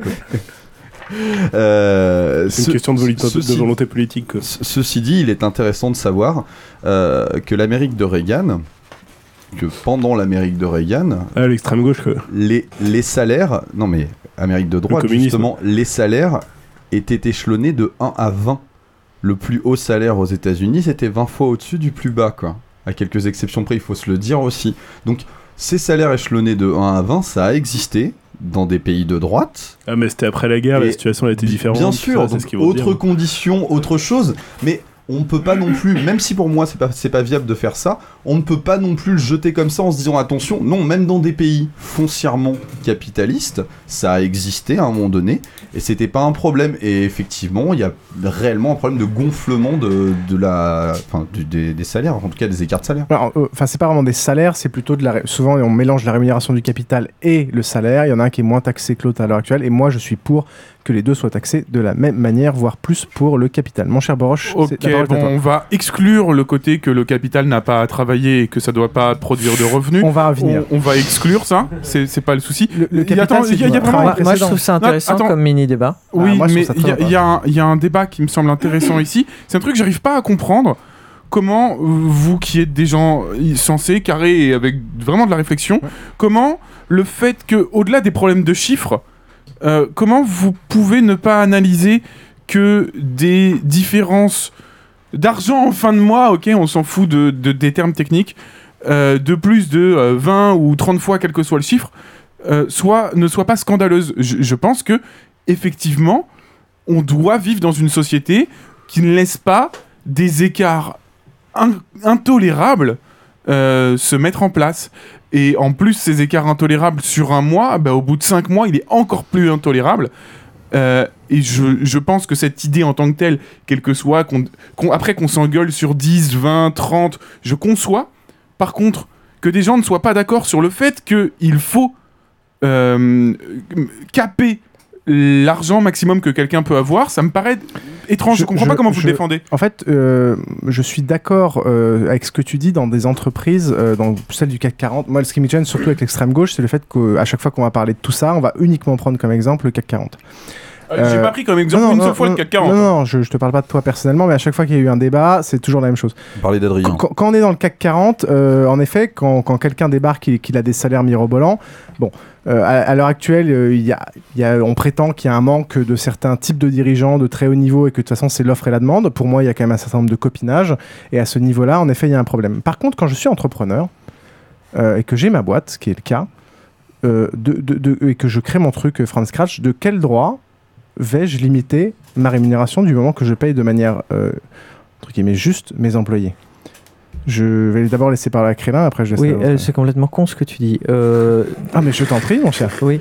Ça- Toujours dans l'argumentation. c'est, c'est- ça, ça ne, ça ne, euh, c'est absolument pas un contre-argument à ce qu'a dit Boroche, qui est dans une société. Pourquoi est-ce qu'il y a des mecs qui vont toucher plus de 1000 euros par jour, alors qu'il y en a qui touchent seulement 1000 euros par mois? Alors, ça Et la là, là, là où tu te plantes, c'est que on parle bien de revenus. Et quand on est, après avoir créé ton entreprise, à avoir un revenu de 1000 euros par jour, parce que tu dis, ouais, le consultant, il prend Ouais. ça en, en freelance. Le Ouais, problème, c'est que tu en réinjectes une partie dans ton entreprise. Euh, Donc c'est pas. franchement 1000 euros, c'est quand t'es un, un freelance de haut niveau, c'est de au base. total, au total de son salaire, c'est 30% de ça. Ah non non non, enfin si t'es freelance tout seul, t'as as zéro charge, Coco. Enfin c'est pas. Non, mais encore une fois, vous vous trompez de débat. Je pense que euh, c'est pas très utile. Euh, d'essayer de regarder comment fonctionnent les trucs d'un point de vue technique et quel nom on met sur le truc. Ce qui est important, ça c'est aux juristes. Ce qui est de- important, c'est Ce que quand on est à 1000 euros par jour, je pense que tu vis bien et que tu n'es pas, t'as pas besoin d'en avoir plus. Je- je- je vais dire un truc de plus, tu vois, c'est que- ta position est, est temporaire, tu sais Non, pas si ça va mais- durer l'année d'après, tu, tu, tu, tu prends Mais justement, ouais. oui, mais là, Mon là, cher, tu, vas-y, tu- Boroche. tu- tu te mets dans une, dans une société où Ah, je qui est la société seul que je connais. euh, au- à laquelle on assiste en ce moment où on sait pas et, et- et c'est pas un drame pour les patrons et les mecs qui touchent 1000 euros euh, par jour mais c'est un drame pour les gens normaux qui touchent euh, 1000 1200 euros par mois où tu sais pas ce que tu feras le mois suivant parce que tes contrats ils durent 30 jours mais euh, le, le vrai problème, je pense, le problème de fond, c'est euh, par exemple tous parce qu'il y a un accroissement du nombre de millionnaires et de milliardaires. Au-delà de tes 5 premiers millions, par exemple, et encore une fois, on se fout du chiffre, mais à quoi va te servir d'avoir le sixième À rien du tout. Et c'est là qu'il faut changer de modèle de société. Et au-delà d'un certain argent qui ne te sert plus à rien, à toi personnellement, ce qu'il faudrait faire, c'est permettre justement aux talents, aux gens qui se bougent et qui font des choses, d'avoir un truc qui ne soit pas de l'argent, mais qui soit de la reconnaissance. Et en fait, l'impôt devrait te donner des jetons de reconnaissance pour te la péter dans la rue si tu veux, parce que je sais que les mais- entrepreneurs, mais- ils marchent uniquement à la reconnaissance. Mais ça marche certains. pas, ça. Mais, mais, mais non, ça, ça ton, marche. ton but, une fois que t'es- t'as 5 premiers millions, c'est de continuer à faire grandir ta boîte. Mais alors ça, ça veut dire que tu Et- as un problème d'ordre psychomoteur, psychologique, pardon, pas mais psychomoteur. Mais si, parce que si tu as besoin d'aller chercher... jour, j'ai envie de travailler moins. Non, mais c'est pas ça le problème. À partir d'un moment où t'as... Avec 5 millions, t'as plus besoin de. T'as plus besoin de travailler à Mais partir tu d'un moment où t'as de l'argent qui ne te permet d'assurer une, la fin de tes jours sereinement. Que ton et d'assurer- capital- vu que ton capital, il te assurer- rapporte. Assurer la fin de tes jours selon ton style de vie à toi. Ah oui. Eh, mais c'est ça le problème. Exactement. Avec un nouveau yacht par mois. Pour- oui, mais bah, attends, faut- ah, là, t'es un pourri, millions- il faut te pendre par les C'est même pas couilles. le tiers d'un prix d'un yacht. Il faut être réaliste. Quand on parle Non mais de les ce yachts, genre- on, on quand les enlève, on n'en veut pas. Quand on parle de ce genre de somme, c'est pas du tout quelqu'un qui a 5 millions, c'est pas du tout quelqu'un qui bling bling. Ferrari et c'est là où il faut arrêter de hein. mélanger le mec du CAC 40 qui gagne 20 millions et le mec qui au bout de sa vie d'entrepreneur euh, va gagner un certain nombre de millions. Il y a un gap énorme entre les, les, les milliardaires et qu'il faut pas confondre Mais avec à les gens. quoi ça sert que tu gagnes plus de Un appart 360 à 000 Paris, ça- un- un- si tu veux avoir un bel appart euh, qui vraiment te, Bah, te- tu le prends à crédit peux avoir comme tout le monde. 5 enfants etc tu te le payes euh, 2 millions je suis désolé Ouais, tu le prends à crédit comme tout le monde. bah non si t'as si t'as la capacité de si la ga- tu payer, gagner ton pognon et que t'as envie d'avoir la vie que t'as et envie de voilà, rêver le problème il est là. Le problème il est là et on va revenir dans un des débats que tu voulais faire sur les patrons. Si tu as la capacité de gagner cet argent, tous des cochons. non non, mais tu n'as pas, aucun entrepreneur n'a la capacité de gagner de l'argent. Il faut voir, non non, il faut il faut dire les choses telles qu'elles sont. Que- euh, pour la définition d'entrepreneur, parce que c'est le terme à la mode, pour pas dire le terme dégradant de patron. Mhm. En fait, qu'est-ce que c'est qu'un patron, justement? Un patron, c'est quelqu'un qu'il va offrir, posséder un poste de travail, ou plusieurs postes de travail, Mhm. permettre à quelqu'un d'utiliser ce poste de travail. Avec ce poste de travail, cette personne va produire 100. Le patron récupère les 100 et donne 20. Et donc, ça veut dire que le patron a volé 80. Ah, et donc, il n'y a pas de différence entre patron et voleur. mais ça, c'est- la définition même. Et le truc de plus, je comment le ça, patron a- et donc il ne, il ne, le patron ne produit pas d'argent. Le patron prend Mais ça, c'est ta l'argent vision du d'une autre CAC 40 production. dans une entreprise Mais non, normale pas ma- telle que la mienne. Le mec l'a créé. Moi, j'ai bossé deux ans avant de pouvoir employer mon premier employé. C'est quelque chose que j'ai créé sans, sans, Ouais, sans me payer. et, et comment, comment tu as vécu avant Comment tu as vécu avant Grâce à l'État. Et alors? Ben non, mais Je- bien. je- je- faut, je- faut pas en- oublier en- de le en- dire. En, en deux mois, en deux mois, je rembourse les aides que j'ai touchées. La, la question, c'est que moi, je suis dans une entreprise, c'est une PME, c'est une TPE, et c'est la majorité des petites boîtes. Euh, le patron qui travaille produit autant et vend autant que la majorité de ses employés. Et payer plus. Non, je suis payé moins que mes salariés. Pour le moment. Mais c'est Ouais. pas ton but final. Non, Moi, mon ce but final, c'est- à plus mon de but final, 360 000 par an. Mon but final, c'est j'ai encaissé un risque. Je vais avoir un retour d'investissement sur ce risque. J'ai payé de ma vie personnelle pour ça. Euh, j'ai pris des risques, que ce soit financiers euh, ou pas, ou de- dans ma vie personnelle. Je travaille à l'heure actuelle plus que mes employés. Je suis payé moins que mes employés. Je me fais de l'argent pseudo sur mes employés. 1000 eux n'ont- euros eux- par eux- jour. Eux n'ont pas à encaisser. Eux n'ont pas à encaisser le, le- le- le risque. Euh, quand, quand moi je touche moins de pognon, bah, les salaires qui prennent le moins, c'est ceux des associés, c'est ceux des gérants. Et, il faut ton raisonnement, je suis tout à fait d'accord avec ton Non, mais raisonnement. on est bien d'accord, mais il y a une limite quand même. Il peut y avoir une limite, c'est quand même pas fou de Mais- se mais dire qu'il y a- qu'on peut mettre tu- une tu- limite. Tu, tu sais très bien Voilà. combien tu touches en tant qu'ingénieur pour rattraper le, le- le- le risque que tu as pris avant et le peu que tu as touché. Il va te falloir un certain temps à être payé pas mal pour rattraper le risque que tu as pris. Actuellement, je suis que- payé 100 euros par jour. Comment tu veux euh, comment c'est quoi la différence avec 1000 euros par jour? Tu veux rattraper combien d'années où t'es payé une Mais- misère? mais- mais ton, ton espoir en créant une boîte, euh, c'est quand même euh, de gagner. euh, c'est comme quand tu grattes un ticket, c'est-à-dire que tu as investi 2 euros, c'est pour gagner 100 fois plus. Tu as le risque de tout perdre, que on prend le risque de tout perdre. Je, risque, je prends le risque de perdre des milliers d'euros, de perdre un certain nombre d'années de ma vie. Et la contrepartie de ça, euh, c'est la capacité de pouvoir gagner 10 fois plus si je me, si je me défonce comme un taré. C'est pas surtout de faire des trucs euh, que t'as envie de faire et partir. Ah non, non, non, il n'y a pas que ça. Y a pas que ça. Je suis d'accord que ça prend ça en compte, mais l'aspect financier est aussi important. Mais, mais, mais... Je crois qu'Alex levait la main depuis un moment. Alex. Moi, moi, je pense que, enfin, je te comprends et je sens que t'es très, inve- enfin, t'es- je sens que tu parles beaucoup, euh, euh, tu parles beaucoup par rapport à ton expérience de d'auto-entrepreneur ou de, de micro-entrepreneur. Moi, je Non, l'ai- SARL. euh, SARL, ouais. Moi, je l'ai, moi, je Vrai patron pour le coup. moi, je, moi, je l'ai fait aussi en micro sans salarié. Euh, après, euh, attention à ne pas comparer. euh, et c'est en plus une des problématiques principales de la France. Attention à ne pas comparer euh, l'entrepreneuriat standard, euh, l'entrepreneuriat, les valeurs de l'entrepreneuriat et les raisons et toutes les raisons de rémunération qui sont liées à ces choses-là, et les hautes rémunérations qui ne sont pas nécessairement liées à l'entrepreneuriat et, et aux valeurs que tu défends depuis tout à l'heure. Et pour moi, euh, c'est des choses distinctes. Euh, qu'on veuille toujours avoir un salaire plus important, euh, aucun problème pour moi. Euh, après, il y a un curseur dans la progression. Euh, tu vois, entre vouloir passer de 21 000 à 22 000 euros et vouloir passer, et passer de 20 000 à, à, à 120 000, il y a une différence. Et, et dans un deuxième temps, il faut aussi dire, puisque tu parlais d'entrepreneuriat, que toutes les fortunes et toutes les rémunérations ne sont pas basées sur les valeurs d'entrepreneuriat et suis- d'investissement. mais je Et- suis d'accord avec toi. Et, et je, je- je pense bien, mais c'est important de le dire aussi. Euh, voilà, donc euh, c'est pas, on peut pas défendre les, les très hauts revenus uniquement au titre de ce sont des gens qui se sont crevés le cul. Donc déjà, c'est une des premières raisons pour lesquelles il faut, enfin, on, on peut. Bah, Il y, a- il y a de nombreux économistes hein, qui théorisent quand même que toute euh, entreprise a démarré sur un crime. C'est-à-dire que pour se constituer un... Non, mais c'est vrai Et c'est pas moi, je suis pas forcément d'accord avec ça, hein. c'est des propos que je relate, hein, qui m'ont été souvent euh, euh, théorisés, que pour constituer un capital dans, dans la société telle qu'elle existe depuis des, des centaines d'années, pour, pour lancer euh, une boutique ou quelque chose, il faut partir avec un capital. Et ce capital doit être volé à quelqu'un pour démarrer. Et alors, il est volé à un salarié, il est volé au cours d'un d'un vrai vol, un vrai crime.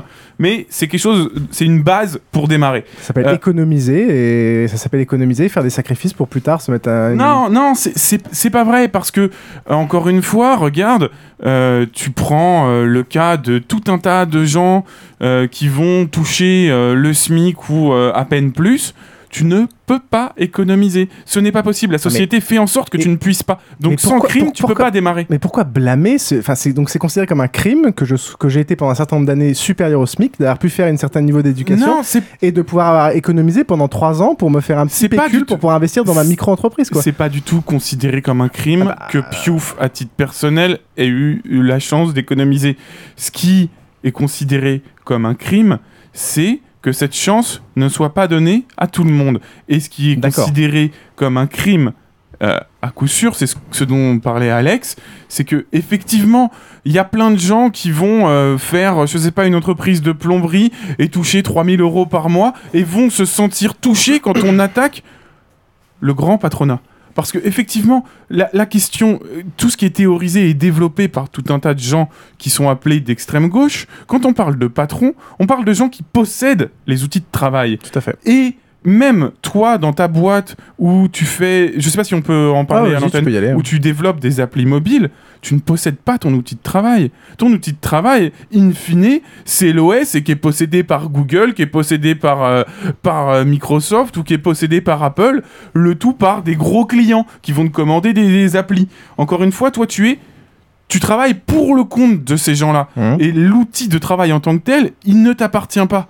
Oui, mais et, et donc, problème, tu ne fais pas vraiment partie de la case des patrons. C'est, c'est, c'est pas le sujet. Le problème, c'est que vous n'êtes vraiment pas le sujet. Vous le prenez pour vous alors que vous n'êtes pas le Oui, sujet. mais c'est dans la façon le dont sujet, le sujet, c'est notamment Bettencourt qui possède à elle-même 1 297 508 années de SMIC. Et je pense qu'à partir de là, on peut lui prendre 1 280 000 et il lui restera 508 années de SMIC et elle sera très contente ça, je avec. suis- Oui, je suis d'accord, mais tu- justement, du coup, le discours est. Je pense que c'est là où tu voulais en venir, Piouf aussi. Je t'en C'est vrai que du coup, c'est un peu dommage que le discours, en l'occurrence, euh, de que le discours, en l'occurrence de de l'extrême euh, de l'extrême gauche, euh, quand l'extrême gauche parle de patronat. Euh, pour moi et comme je le comme je l'entends, c'est euh, un discours qui est, est- qui est exclusif et qui englobe tout le patronat. Toi, tu me fais une tu, tu fais une distinction et je l'entends et du coup, euh, pour moi, ça, ça ça revient à quelque chose de plus cohérent. Mais, euh, mais cette distinction-là, je la, je l'entends pas habituellement dans le, dans le discours. Et des elle est dans tous les programmes. Le problème, la- c'est qu'il est simplifié. Mais qui lit les programmes? Non, mais puis déjà, quand on a discuté ensemble, moi, c'est la première fois que je t'entends faire cette distinction, si tu veux. Et dans les, dans les médias. Mais les autres fois, on est bourré généralement. Alors C'est compliqué. Non mais quand, quand on voit les quand, quand on voit les, les, les, les, les prétendants au, au trône euh, d'extrême gauche, euh, eux aussi dans leur discours, LTP. je- dans, dans leur discours, si tu veux, ils font aucune distinction. Et donc c'est normal que tous les gens de cette caste qui font en fait la majorité de- des TPE PME se sentent visés par ce discours déjà parce que les mesures concrètes euh, on se sent visé parce qu'elles nous toucheront forcément, parce que le curseur il va placer assez haut. Euh, que ce soit pareil quand on va discuter d'ISF. euh, il y, a- il y a plein d'aspects où le curseur, selon où tu le places, tu vas viser plus ou moins euh, des gens ou Oui. d'autres, et selon les règles très précises que tu vas mettre là-dessus. Les règles sur l'ISF, pareil. Il faut vraiment discuter dans le détail quand on discute d'ISF, parce que quelqu'un, moi j'ai un pote qui, bah, sa boîte est tout d'un coup évaluée à 5 millions d'euros. Euh, lui, il touche un salaire de 2-3 000 euros et il a zéro pognon. Sauf, que le, le- le montage qui est fait dans son entreprise, euh, qui, qui- qui est une forme de holding pour pouvoir protéger, euh, Il n'a pas de cash. pour, pour pouvoir protéger sa boîte parce que pour, pour pas de prise de contrôle externe, fait que potentiellement il y a un flou qui fait que bah là, il, potentiellement il doit 300 000 euros au fisc au titre de l'ESF alors que le mec a pas un rond. Euh, et donc on n'est que dans des histoires de cas spécifiques. L'ISF, c'est encore un cas particulier. On pourrait avoir un long débat sur l'ISF. Est-ce qu'il faut le garder ou pas? C'est un truc qui est particulier. Maintenant, euh, est-ce que tu as déjà écouté un discours de 4 heures d'un des, des mecs d'extrême gauche? Je ne pense pas. C'est insupportable. Moi, j'ai pas réussi à le supporter. Euh, est-ce que euh, qu'est-ce que tu en as comme, euh, comme point de vue? Tu as des points de vue qui ont été relatés par les journalistes Non, qui non, sont non, là pour. Quand la personne en elle-même représentante s'exprime, euh, soit dans leur euh, tract- dans les 10 minutes, dans les soit- 10 minutes où ils Même- ont mais même euh, dans, un tract- tract de, même- de, de mais- 5 pages même dans leur tract ou même dans leur site web. Je suis désolé, je suis allé étudier les sites web euh, de Poutou et compagnie. Euh, le, le discours est, est- est manière effet de phrase choc et même quand tu vas dans le détail, je suis désolé, il n'y a pas de distinction et il n'y a pas cette volonté de distinguer la majorité des gens, c'est-à-dire ceux qui, les- des majorités des patrons, c'est-à-dire les patrons de PME, TPE, et on parle toujours du CAC 40, du CAC 40, du CAC 40, le capital, le capital. Qu'on taxe le capital, j'en ai rien à foutre. C'est pas mon problème, ça. Mais alors ça, je suis- pas d'accord. euh, parce qu'encore une fois, quelqu'un qui se revendiquerait de l'extrême gauche et qui ne serait pas d'accord avec euh, la notion que les moyens de production ne doivent pas être privés, ne peut pas se positionner à l'extrême gauche. Très clairement. Enfin là, on est d'accord. Adrien, quand même, tu, tu me suis là-dessus. Tu veux dire qu'à l'extrême gauche, il n'y a pas de collectivisation des moyens de production et qu'à l'extrême gauche, vous envisagez l'entrepreneuriat privé? Non, c'est pas du tout ce que j'ai dit. Bah, Moi, c'est comme ça que je l'ai compris. Non, non, hein, ce que j'ai euh, dit, c'est que pour se positionner à l'extrême gauche, il faut être contre le, le, le fait que les moyens de production soient privés. D'accord, excuse-moi. Ok, mais le- la chartreuse n'aide pas à la compréhension et au débat. Moi, j'avais rien compris ni dans pour, un pour sens aller ni plus, dans pour aller plus loin, parce que pour moi, ça se rapproche à l'histoire de l'interdiction des licenciements, par exemple. Ce qui, pour moi, veut dire déposséder. euh, ça- ça, le- c'est une grosse connerie. dé- déposséder le patron du pouvoir d'organiser le travail dans son entreprise. Euh, Est-ce que vous, c'est quelque chose pour lequel vous êtes pour? Je vois Adrien saisir le micro de manière très euh, sensuelle pour s'exprimer. Adrien. En fait, c'est un truc, c'est pas nous qui l'avons inventé. hein. C'est euh, une doute. revendication qui émane euh, de- d'un mouvement qui a eu euh, à la fin des années 90, où il y avait eu une- toute une série de licenciements dans des boîtes comme Lu, par exemple. Danone. Danone. Enfin, ouais, c'était Danone, mais Ouais. c'est le groupe, le même groupe, enfin bon, peu importe. Il y en avait d'autres, mais j'étais un peu trop jeune pour m'intéresser à la politique, donc je n'ai pas tout retenu. Euh, je devais avoir 10 ans à l'époque. Euh, et donc, euh, voilà, il y avait eu une vraie lutte à ce moment-là pour euh, la défense de l'emploi, etc. Et les gens qui se battaient, euh, ils en étaient arrivés à la conclusion que la, la revendication qui était valable, c'était de demander l'interdiction des licenciements. Euh, Le nous, PCF, c'était le PCF qui s'était prononcé pour, pour ça d'ailleurs. Euh, Et je- le PCF qui je- était au gouvernement à ce moment-là. Je suis pas sûr que le PCF soit jamais positionné pour l'interdiction des licenciements. En mais- l'occurrence, si, pour l'affaire euh, Danone. Mais peu importe. euh, c'est quelque chose qui. euh, c'est en fait. C'est quelque chose qui se place euh, pas dans le contexte de la société actuelle. C'est-à-dire que euh, nous, euh, euh, nos- les revendications qu'on peut porter, euh, en fait, je pense que si tu prends toute la liste, il y en a pas la moitié qui est applicable dans le contexte de la société capitaliste. Mais nous, ce qu'on veut, c'est pas rester dans cette société capitaliste de merde, c'est en sortir. tu vois et, donc, et donc, à partir de là, on développe aussi des revendications qui vont permettre aux gens de prendre conscience que, ah, mais en fait, euh, putain, cette revendication, elle est pas. hyper juste, mais Mhm. ça marche pas, il y a un problème quelque part, quoi, tu vois. Mhm. Et donc, euh, bah, putain, peut-être la conclusion serait, euh, peut-être il faudrait renverser mais- le mais- système et en mettre un autre à la place. Mais je pense que c'est là où est la principale différence entre nous, et au final, c'est le libéralisme, c'est de croire. euh, croire que la, la volonté individuelle et donner une certaine liberté individuelle va permettre de produire des choses qui vont enrichir le monde du maire global tout en l'encadrant de manière assez restreinte d'un point de vue euh, fiscal et d'un point de vue de beaucoup de choses et légal sur le, les licenciements et c'est là où est notre point d'achoppement c'est à dire qu'au final pour moi il n'y a que ça broche Moi, je, je, suis- je, suis- je suis pas totalement d'accord. C'est-à-dire que je remets en question totalement, encore une fois, cette possession privée des moyens de production, mais euh, je crois, à titre personnel, après avoir fait énormément d'années de sport, au- à la stimulation par la compétition.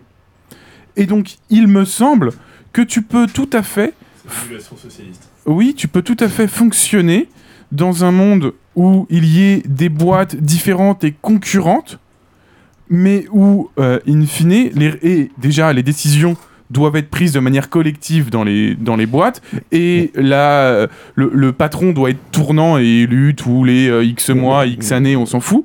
Euh, et et, et tout, tout ce qui est apporté après par cette boîte est, est divisé parmi euh, les, les, les, les, travailleurs de cette boîte. Et s'il y a un surplus, il est filé aux autres travailleurs de, de la branche dans d'autres boîtes qui sont des boîtes concurrentes. la différence c'est que pour T'as la stimulation et le côté social juste. Toi, tu penses que le, quelque chose va naître du collectif automatiquement. Moi, je pense que c'est l'individu qui va créer quelque chose, le rendre viable, petit à petit embaucher des gens, rajouter des gens, faire rentrer des salariés au capital, etc. et créer un collectif. Et donc, il faut forcément stimuler cette création individuelle et cette prise de risque et cette envie d'investissement maximum quand tu crées une boîte et que tu es tout seul. euh, avant d'avoir obtenir quelque chose de collectif et où là les règles s'appliquent et il faut investir ses salariés, il faut les protéger, il faut les payer de manière euh, euh, raisonnable et les intéresser au capital, etc. Nico. Euh, Alex, putain, pourquoi je t'appelle Nico Mais tu peux m'appeler Nico. C'est pas possible. Euh, non, mais enfin, même si, euh, même si je sais que le modèle soviétique est absolument pas quelque chose que vous aimez qu'on qu'on mette en face, je le comprends, je pense que c'est normal. Euh, le- les seuls exemples de stimulation que j'ai euh, à un moment donné, de, de stimulation et des exemples d'essais de, de compétitivité, de stimulation. Euh, voilà, c'est le stakhanovisme.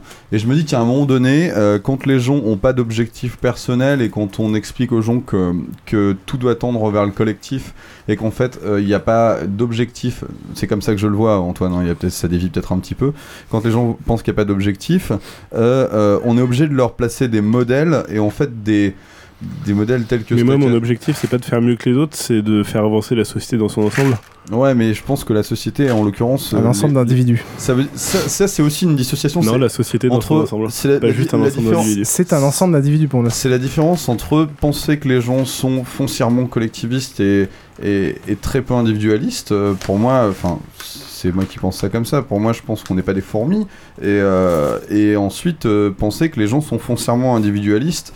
Et, euh, et que par chance, des fois, on arrive à faire des trucs collectifs pas trop mal, quoi. Après, je suis peut-être un peu Oui, pessimiste. pour moi, il faut, il faut bénéficier de cette, de cette nature humaine tout en l'encadrant de manière assez restrictive. T'es sûr que tu veux débattre de la nature humaine là? Non mais, non mais elle est mauvaise. non mais, je- non mais attendez, attendez, attendez. Elle est pour moi, elle est. Et elle nous pas- finirons sur l'œuf et la poule. Non mais tu vas pas la changer la nature humaine. Donc pour moi, le système idéal, c'est. Bah, moi, je pense que justement, il y a pas de nature humaine, Boroche mais- va réagir, mais l'exploiter et pour essayer d'enrichir le plus de monde possible et que toute la société en son ensemble monte tout en l'encadrant. Et c'est pour ça, il faut forcément l'encadrer. C'est pour ça que je suis pas de très très droite. Mon cher Boroche. Moi, je, je suis pas d'accord hein, avec euh, le fait de dire que euh, nous, le- les gauchistes, euh, on pense que tout le monde doit être pareil et on pense que si je peux pas avoir plus d'argent que les autres si je bosse plus, va faire que plus personne va bosser. Moi, ce que je pense, c'est qu'il y a d'autres formes de stimulation que l'argent. Et je pense qu'en fait, on est juste des groupes humains et que l'argent est un moyen qui a été trouvé pour permettre la d'abord survie, puis après vie décente. Donc ce qu'il faut assurer d'abord, c'est la vie décente de chacun, et après, par la reconnaissance dans la société, faire en sorte que les gens aient envie de se bouger plus pour produire plus par une autre système de reconnaissance que l'argent. Parce que oui, ça existe. Et Je propose des titres Attends. de donner des titres de noblesse. Mais exemple, exemple concret, tu vois, moi je fais de la recherche, on est payé une misère, et pourtant les gens bossent un nombre d'heures incalculable juste pour être le premier à trouver le truc, parce que c'est cool. Et il y a des centaines de personnes qui se cassent le cul pour pas un rond pour faire un truc parce que c'est cool. Et qui produisent des papiers pipeaux. Euh, j'avais- C'est trop là. Si t'insultes mon papier, non. je te pète la gueule à la fin. Je suis tout à fait d'accord avec toi. Il y a d'autres motivations que l'argent, d'où le fait que si tu rémunères bien tous tes employés, pourquoi ne pas te rémunérer plus toi-même Eux, s'ils ont aussi choisi de pas faire le truc à leur compte Non, mais si et de veux, pas être tous en freelance et qui choisissent la sécurité d'avoir un emploi et un salaire, c'est c'est justement euh, parce que c'est c'est pas forcément ça qui les intéresse le plus et ils sont heureux d'avoir une vie de famille plus épanouie que la tienne où toi t'as passé ta, ta vie à monter ta boîte. Si ça te fait plaisir, alors là, on est de d'accord. 360 de 360 000 euros par an. Exactement. Le, le truc, an, dit. le truc, c'est pour dire, euh, soi-disant, donc vous, vous dites un truc qui est vrai, c'est oh, bon bah j'ai touché, j'ai pris des risques, euh, j'ai j'ai payé, j'ai euh, j'ai touché moins, donc j'aimerais toucher plus à la fin. Et le truc, ça, votre justification de base qui n'est pas euh, mauvaise, qui n'est pas fausse, vous vous en servez pour pouvoir exiger des trucs qui n'ont pas de limite. Or, c'est ce problème de pas de limite qui fait qu'on est dans la merde actuellement. Et dis pas non, on la te, question, do- c'est on dans te la donne, limite. on te donne un, un truc qui est quand même assez raisonnable de 1000 euros par jour, sachant qu'au bout d'un moment, quand t'as payé ton loyer et tout, t'as vraiment plus besoin d'avoir de la thune. C'est quand même énorme, 300, euh, 1000 euros par jour, Parce qu'on sachant parle, parce qu'on parle dans le vent. Tu, tu, on payait ton loyer, ça dépend ce que tu payes, ça dépend l'appart que t'as, ça Oui, dépend plein de choses. ben voilà. Je suis désolé, on- t'es pas mélange- obligé d'avoir trois maisons partout dans toutes les grosses villes 300, de, de, 300 000 d'Europe. euros et un milliard, Oui, ça n'a rien à voir. Enfin, il faut- Aussi, une personne qui a plus de deux logements, et ben on lui prend tous les autres. Oui, ça, ça paraît logique. Non mais c'est évident que 360 000, euh, 360 000 par part par an, ça, ça fait peu. Mais attends, euh, enfin, On est en train de gagner par KO là. tu te rends compte que 360 000 par part par an, si t'es un couple avec deux gamins, ça te fait un million. Hmm. C'est non, c'est pas assez un million. Si, si tu, si, si tu, si tu le, si tu le mérites, si tu le mérites et que tu payes pas les mériter elle est où million. Elle est où la limite Personne dans ce cas-là mérite un million. En quoi est-ce que moi, que par tu- exemple, qui n'ai pas eu de chance et qui travaille au McDo, je ne mérite pas ma paye alors que un petit connard qui a toujours été élevé dans les bouquins et la thune, lui va mériter ses 3 millions par an Non, c'est pas vrai. Il tu a vaux, pas de mérite. tu vaux combien de gens C'est quoi Toi, t'as pas de limite Tu penses que tu vaux 10 000 personnes Tu penses que tu vaux 3 plus que ça 10 fait 000 quand même personnes C'est quoi la limite Pourquoi est-ce que vous êtes complètement euh, Vous ne voulez c'est un pas, truc- le c'est un truc, pour voulez pas encourager la limite fécondité. quelque part C'est un truc pour encourager la fécondité parce que plus tu fais d'enfants et plus tu peux gagner de... plus tu fais d'enfants et plus tu peux gagner d'argent, c'est pratique. Alex, Alex répond. Pour recentrer le débat qui au départ euh, se situait sur est-ce que cette mesure-là doit être prise en France ou non, parce que c'est bien de ça qu'on parlait. Euh, en fait, euh, Toi, t'as- en fait, toi, tu as la raison officielle. La Comment vraie t'as- raison, c'est Piouf qui voulait faire cracher Polygeek ce qu'il pensait vraiment. Et là, c'est Piouf qui a craché ce qu'il pensait vraiment. Ah, mais moi, ce que. Attends, vas-y, continue, Alex. Non mais voilà, donc déjà, euh, cette mesure, bonne ou mauvaise, euh, on est dans une économie mondialisée. Attention, mondialisée, c'est pas un gros mot. C'est pour Euh, ça qu'il faut faire la révolution de ça- au façon contraire- internationale. Au contraire, je pense voilà, que ça a aussi des... Je pense que le... dans la mondialisation, je pense qu'il y a beaucoup de choses qui peuvent se retrouver euh, aussi bien d'un point de vue libéral que, que, d'un point de vue révolutionnaire, puisqu'au final, euh, on, vise un peu d'homogénéité aussi. Euh, il faut savoir que si, ça, si ce genre de choses se fait, ça se fait au niveau mondial, ça ne peut pas se faire à l'échelle d'un pays, c'est impossible. Donc politiquement, au niveau de la France, déjà, on oublie. Qu'elle soit bonne ou qu'elle soit mauvaise, on oublie. C'est pas imaginable, on peut pas vivre en autarcie, voilà. Et deuxième chose, euh, le, problème est pas dans le fait... euh, pour moi, caper, c'est ridicule. Euh, le problème, il n'est pas dans le fait de... Le, problème, il est dans l'écart de salaire et dans l'amplitude entre les différents salaires. Euh, il n'est pas dans le fait... Mais, mais caper, ça, ça veut rien Non, dire. mais je Caper, suis c'est d'accord un avec Et, sur- et surtout qu'il y a différents types de rémunération. C'est-à-dire qu'il y a des gens qui optimisent leur rémunération via énormément de capitaux ou via des placements ou via l'héritage. Et là, moi, je suis tout à fait d'accord pour les taxer vachement plus. Moi, c'est juste la- le- mon point de vue d'entrepreneur qui, qui parle. Oui, pardon, Nico, je t'ai interrompu. Non. Alex, toujours. Alex, oh, putain Non, non, tu Nico. peux- ju- juste pour, juste pour, fi- juste pour finir. Tu ressembles à mes collègues, en fait. juste pour finir, et il est vrai euh, qu'arriver à un certain, euh, même euh, rapidement, arriver à un certain niveau de salaire, euh, le salaire que tu as toi, euh, c'est nécessairement un petit peu euh, du salaire que ceux qui travaillent pour toi n'auront pas. Je ne dis pas. je Ah, mais quand je dis toi- Ah, non, mais quand je dis toi, je parle pas de Juste toi. 3 Ah, mais- ah, je parle aussi de moi. Je parle aussi de moi. Moi, je suis moi, tout à moi, fait je d'accord. manage, je manage des gens et à un moment donné. Euh, tu- je vais regarder euh, si mon patron m'écoute, c'est formidable, il va adorer me payer comme il me paye euh, demain. Non, mais imaginons que je manage des gens. À un moment donné, tu te poses la question et tu te dis est-ce que, je parle pas en tant qu'entrepreneur, est-ce que mon travail en tant que manager, je prends un exemple, vaut trois fois plus que celui que je manage?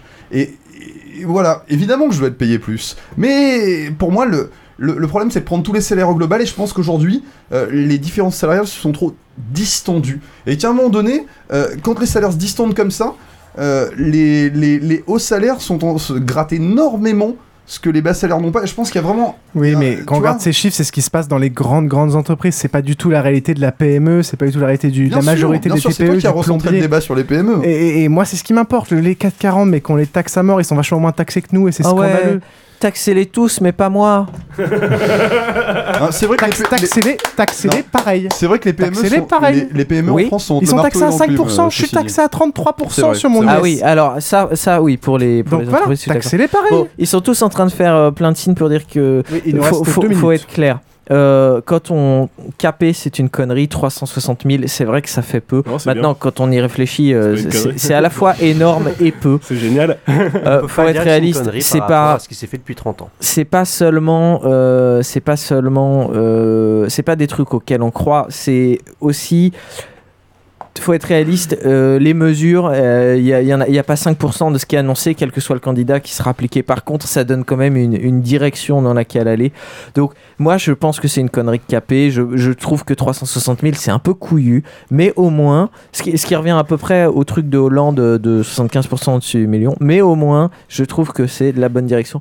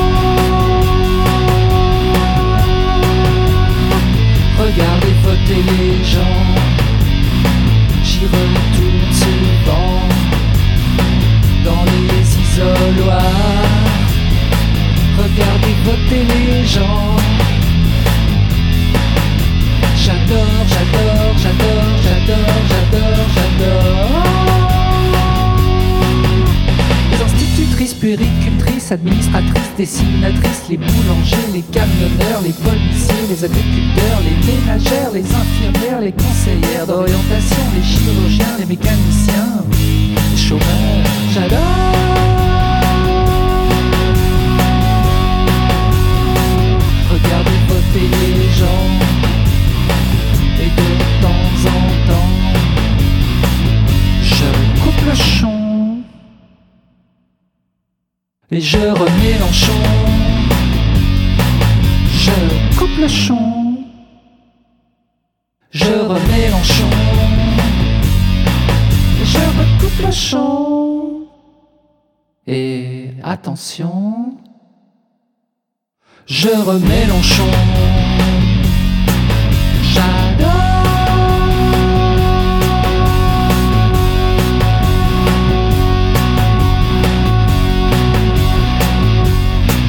Les gens arrêtent de déprimer, ils recommencent à espérer, ils se mettent à manifester et les choses vont enfin bouger. Alors je leur dis battez-vous, rien n'est à eux, tout est à nous, tout ce qu'ils ont ils l'ont volé, nous allons tout récupérer. J'adore.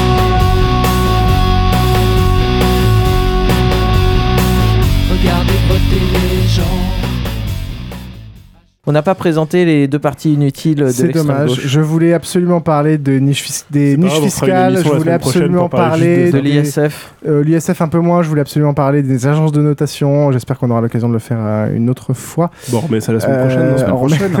semaine Mais à la rigueur, venez au politique de la semaine prochaine et on fait la suite. le match retour. Euh, on va donc conclure cet épisode. Merci à toute l'équipe de Polygeek de s'être joint à nous pour ce crossover. Où est-ce qu'on peut vous retrouver? Polygeek.fr sur FreePod. C'était beau, c'était beau. C'est très très beau. Euh, quant à Basingcast, vous pouvez nous retrouver sur iTunes, sur freepod.net, sur Facebook, facebook.com slash Basingcast, sur Twitter, at Basingcast ou at MrPiouf, MR underscore Piouf. Comme pour, chaque pour, comme pour épisode, vous pouvez retrouver plein de liens références de ce dont on a parlé sur le blog.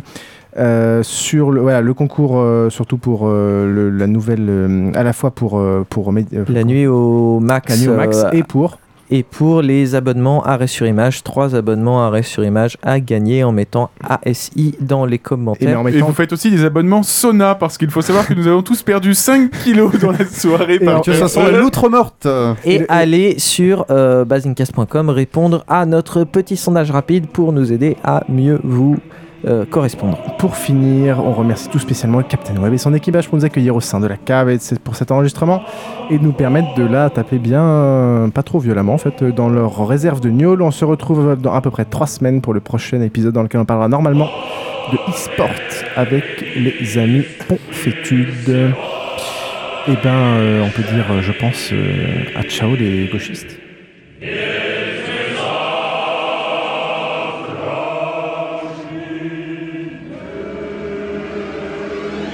Et cet acté, vous pourrez retrouver la deuxième partie de ce débat et de ce crossover dans le prochain épisode de Polygeek, le numéro 44 bis, sur polygeek.fr, freepod.net ou sur leur flux iTunes. A bientôt les cocos. Il y aura du soleil sur nos fronts et du bonheur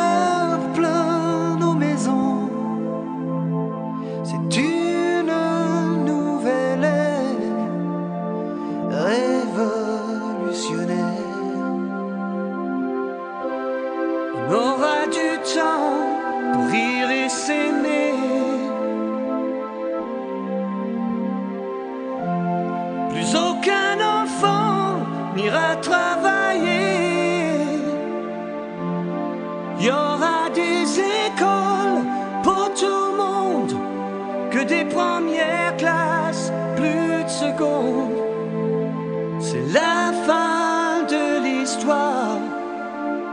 Le rouge après le noir. On aura nos dimanches.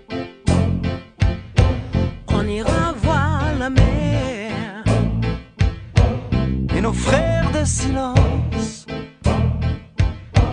et la paix sur la terre. Mais si la guerre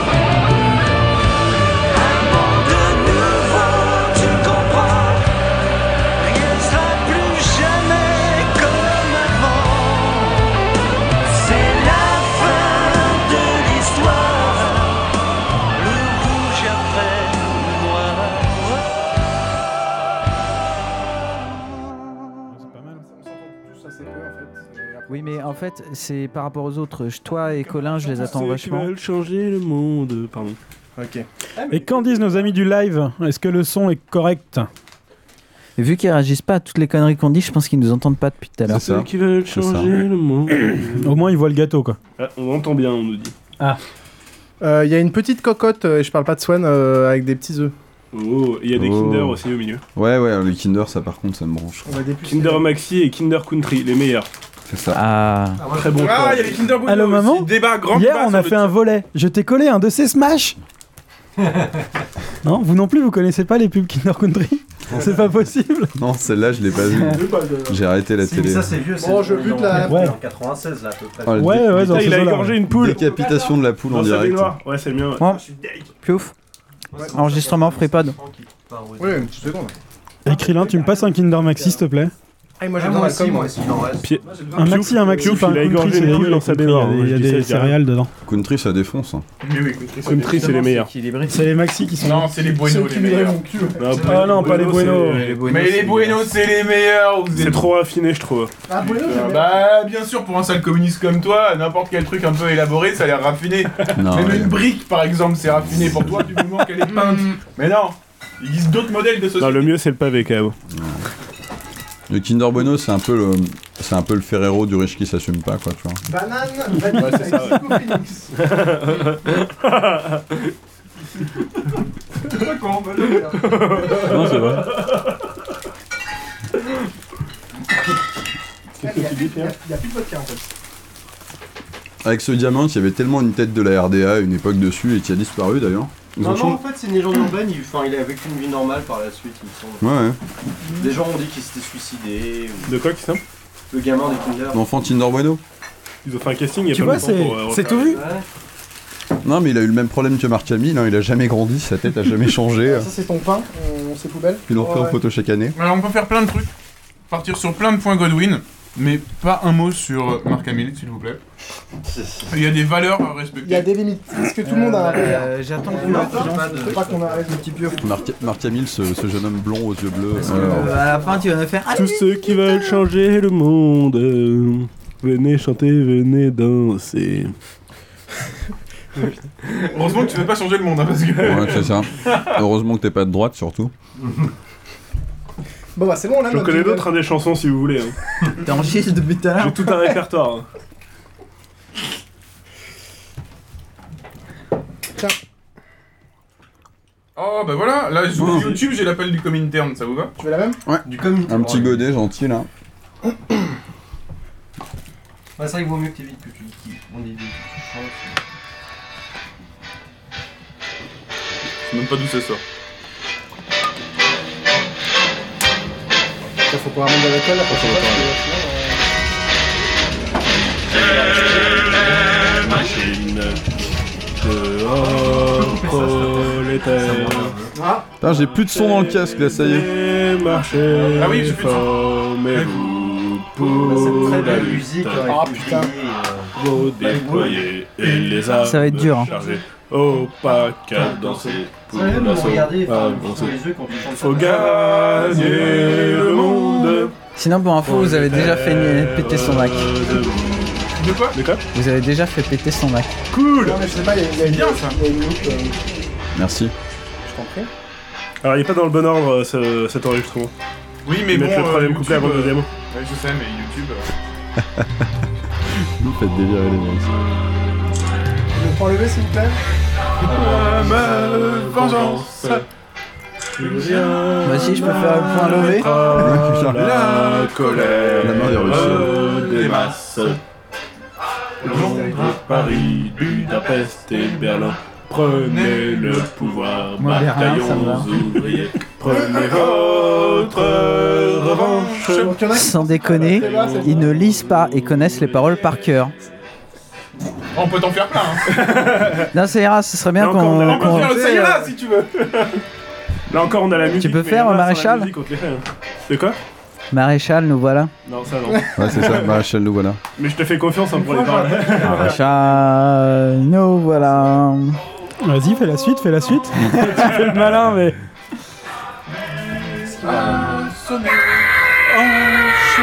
On coupe les portables.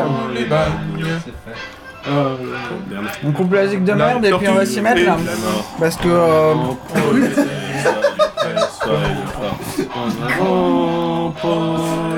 Moi, je peux chanter Je vous demande pardon de Monsieur Manhattan si vous voulez. Je vous demande pardon.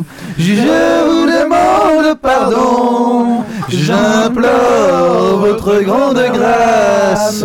Pardon, monsieur Manhattan. C'est pas votre J'ai eu l'info de la journée, je ne sais pas si vous l'avez vu quand même. J'ai vu passer ça sur Twitter. Chaîne. envoyé le, le SMS, Fabien. Ils, vont, euh, ils ont annoncé le prochain film du Groland, qui sera Le Grand Soir, avec euh, Dupontel et Poulvord. Je signe direct, je- je- j'ai planté ma C'est tente. c'est. Groland ou Ah, c'est euh, l'épine merdes Et aussi. je n'en sais pas Ah plus. si, bah non, quand Putain, c'est est violent, ce truc, eh. caverne, mais, euh, La chartreuse, t'avais jamais goûté, c'est super bon la chartreuse. Ah, ça soigne tout. C'est plein de plantes. Ah, non, non, forcément. merci. Tu peux pas être malade avec de la chartreuse. Ah oui. Ah si. Ah non. Non, Bah, bah, moi non, mais j'ai- des preuves que si tu peux être malade avec de la Eh, chartreuse. pourquoi- à, à moins que tu, à moins de boire ça comme un étudiant avec de l'orangina, mais c'est. euh, Piouf. C'est pas On dit comme en enregistré espagnol sinon. Pour la prise de parole, on est très nombreux, donc on va essayer de. Ouais. Dans un premier temps, on va enregistrer l'intro à FreePod. Alors, c'est quoi l'intro Donc moi je vous propose de faire de dire un truc du genre euh, nous en attendant le grand soir euh, on écoute FreePod. Ouais. Mais vous pouvez faire euh, ce que vous voulez, mais genre un truc qui dure moins de 10 secondes. En général, c'est plutôt sensuel. nos En général, c'est nous, sensuel. c'est plutôt nos sensuel. podcasts. Micro nos comme ça. podcasts. C'est- hmm, moi, en attendant le grand soir, Ouais, c'est Fabien le faire alors. hein. j'écoute Ah bah FreePod. Fabien, le sensuel. J'ai pas compris le truc. Tu fais un truc sensuel. un petit truc sensuel au micro. 10 secondes. Genre, euh, moi, moi, quand je me tripote sous la douche, j'écoute FreePod. C'est j'écoute quand je machin, j'écoute Freepod. Ah oui, c'est pour ça que vous faites ça. vous En général, c'est lié à, à la personnalité de l'intervenant. Donc, Donc euh, toi, Lui, il n'a pas de personnalité, c'est toi, en pas- tant que communiste, ça peut être euh, moi quand je touche des enfants, euh, j'écoute Freepod. C'est ça. Ça, c'est quand vous invitez des curés, non? Nous, au moins, on n'a pas envisagé d'inviter des, des- des généraux. Bon, donc, qui le Ah fait ouais, nous non plus. hein. Euh, moi, Ah, moi, je te rassure, plutôt hein. l'alcool. Euh, donc, euh, moi, quand je décuve euh, tous, les, tous les jours, j'écoute Freepod. Tu peux faire ça. Oui. Sans seulement devant le micro quand tout le monde se tait. Ça, ça va être facile à Moi, faire je sans bois de la tuer. Sans te marrer comme une. Hop. Je vais pas me marrer? Quand tu veux. Moi, tous les jours, quand je décuve entre 14h30 et 17h30, j'aime bien écouter Freepod. C'est quoi le numéro de ton micro? On n'entend rien. Mais C'est le. C'est quoi ton numéro? Je crois Non, parce que je fais aussi, je fais exprès de parler il est noir, pas genre censé être dans, l'autre sens ou un truc comme ça? Non, Ah, non. Ah merde. Ah non, je suis con. Ouh, c'est risqué ça. Ouais, un peu. Vas-y, dis de la merde. Je sais pas lire. Je ne sais pas lire, je ne pourrais pas lire mes fiches ce soir. Aidez-moi. dans la chatroom, on nous dit plus de sensualité. Ah, plus de sensualité euh... Hmm, tu aimes les soirées collectivistes Rejoins-nous sur Ah, c'est pas mal freepod.net. ça. C'est très bon. Ok, t'as gagné, c'est toi qui le fais. là, collectivistes. Ah, t'as gagné, Alex, c'est toi. Allez, tchut, tchut. La même. Hmm, tu aimes les soirées collectivistes Rejoins-nous sur freepod.net, mon coquin. Superbe. il, est, il est fait pour ça, quoi. Ah, t'es meilleur que les trois autres réunis. hein. Euh, quoi? Qu'est-ce qui se passe? Quoi? C'est plus moi le sensuel Ok, je fais un dernier tweet, un Facebook et on y va. Un Facebook, Est-ce qu'on m'entend quand je parle un peu plus loin comme ça sur Facebook que sur Twitter. Donc. euh. Est-ce que tu t'es touché les Non. fesses Est-ce qu'on m'entend là Je suis tout dur dans la chatroom. Parfait. Parce que Euh, je- de trouver un, un- un endroit où je fais pas éclater le. Vas-y, parle. Là, euh, je parle, raconte Ouais, des conneries, euh, c'est bon Moi, je sais pas si C'est on bien, en fait. Et nous, c'est bon mais On a pas besoin de Le trop problème, je te préviens, c'est qu'Antoine et moi, on parle pas du tout au même niveau. Faudra déplacer. Hein. Je sais pas si ça marche comme ça. Adrien, si mais, euh, très très fort. Mais normalement, en fait, le problème, c'est si je me mets à parler comme je parle, en fait, ça Ah, va vous bon. exploser les oreilles. Ouais, Non, mais Non, reste un peu loin comme ça, c'est bon. ça, va, ça va. De bâtard, vous aussi, non On met une conversation de bâtard, ouais. Ouais, ça va. Bâtard. Parce que vous Mais- êtes des bâtards Merci le jeune. Euh, ok, je lâche le truc. Tac, tac, tac. Euh, Adrien, tu pourras juste euh, parler de la prochaine Neo Max Oh putain.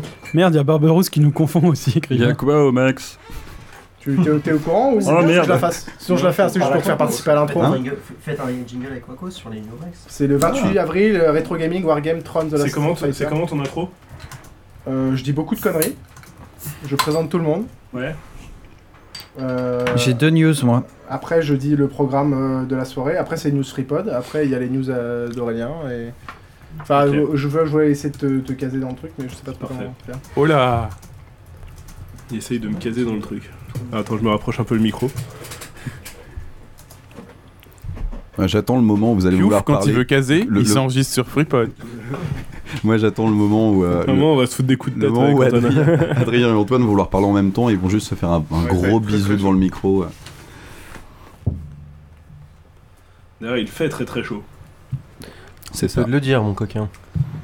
Peut-être on Ça, pourrait ça serait pas mal que vous trouviez un amortisseur pour mettre sous vos pieds de micro, ceux qui sont sur, direct sur les tables, parce qu'on entend énormément Il y les a une bouteilles boîte là, qui je se crois qu'elle posent. sert à ça. Ouais, normalement, il y a une boîte. Là, la boîte. Nous Crien aussi, si tu trouves un truc, euh, les en fait. nous sommes les gars. boîte à grec de Le l'avenir. Ouais, j'ai dit un grec, moi, si tu Et veux. Oui, c'est ça, dans la boîte. oui, nous serons vaincus mourir. Non, mais prends. Nous combattons pour la bonne cause, Puis à chaque fois, tu parles au pour délivrer le Putain, mais il s'arrête jamais, Tu veux que je le cale, sur le Tant pis si notre sang Pourquoi tu prends pas juste rose toute la boîte Ah oui, parce que notre chemin. Prenez Adrien, garde, Non, fait- prenez Eh, sans déconner, ça va vraiment être dur si vous mettez pas du vôtre. hein. Les gavés à la curée, à la jeune garde. Adrien. À la jeune garde qui descend sur le pavé. Le poing levé C'est la lutte finale qui commence. C'est la revanche de tous les morts de faim. Les crèves la faim. C'est la révolution permanente qui sera victorieuse demain. Prenez garde. Prenez garde à la jeune garde. Moi, ça me fait penser à Corbier, ça. t'sais. Ah, ma barbe, quelle barbe. de force, nous Je suis comme un chien sans plus, mon jeu c'est mille ans sans Merci, merci. sans ma barbe. Quelle barbe. Il n'y a plus de consensus ni de Cuba sans cacao. Je vous demande pardon. Je vous demande pardon. J'implore votre grande grâce. Votre grandeur d'âme. Votre grandeur d'âme, c'est ça. Et non, des chiens, prenez garde. Allez, dans ta caravane, baisse le pantalon. Vous Je les vous demande pardon. Les imams Je vous demande pardon. J'implore votre grandeur d'âme. Putain, il a coupé tout le monde quoi. Mais non, ça a planté. Ah, Merde. Ça... Mais arrêtez d'être relou, quoi. Bon, allez, on va sur commencer. Pardon. Taisez-vous, je vous flagelle la gueule à coups de cravache. Je vous demande de vous arrêter. C'est pas la peine de parler aussi près que d'habitude, hein, je pense, avec Rila. Euh, mets là et tu parles bien, et ok, c'est cool. J'ai je pris l'habitude suis de le. Vous êtes prêts? La Est-ce qu'on peut chatroom demander des chartreuse pendant le show Ouais, tu peux. Si, tu Alors, peux. Pour la prise de parole, euh, on- là, elle est vide la chartreuse en fait. Nous, nous, On lève la main. en, général, on lève la main et, il y a- Ouais. il y a- et moi, je fais partie. Moi, donc je là, si distribue tu la partie, parole. Je pense que c'est très bien. Et on lève la main et ok. Sauf si c'est pour un tout petit truc à la compte, genre ben.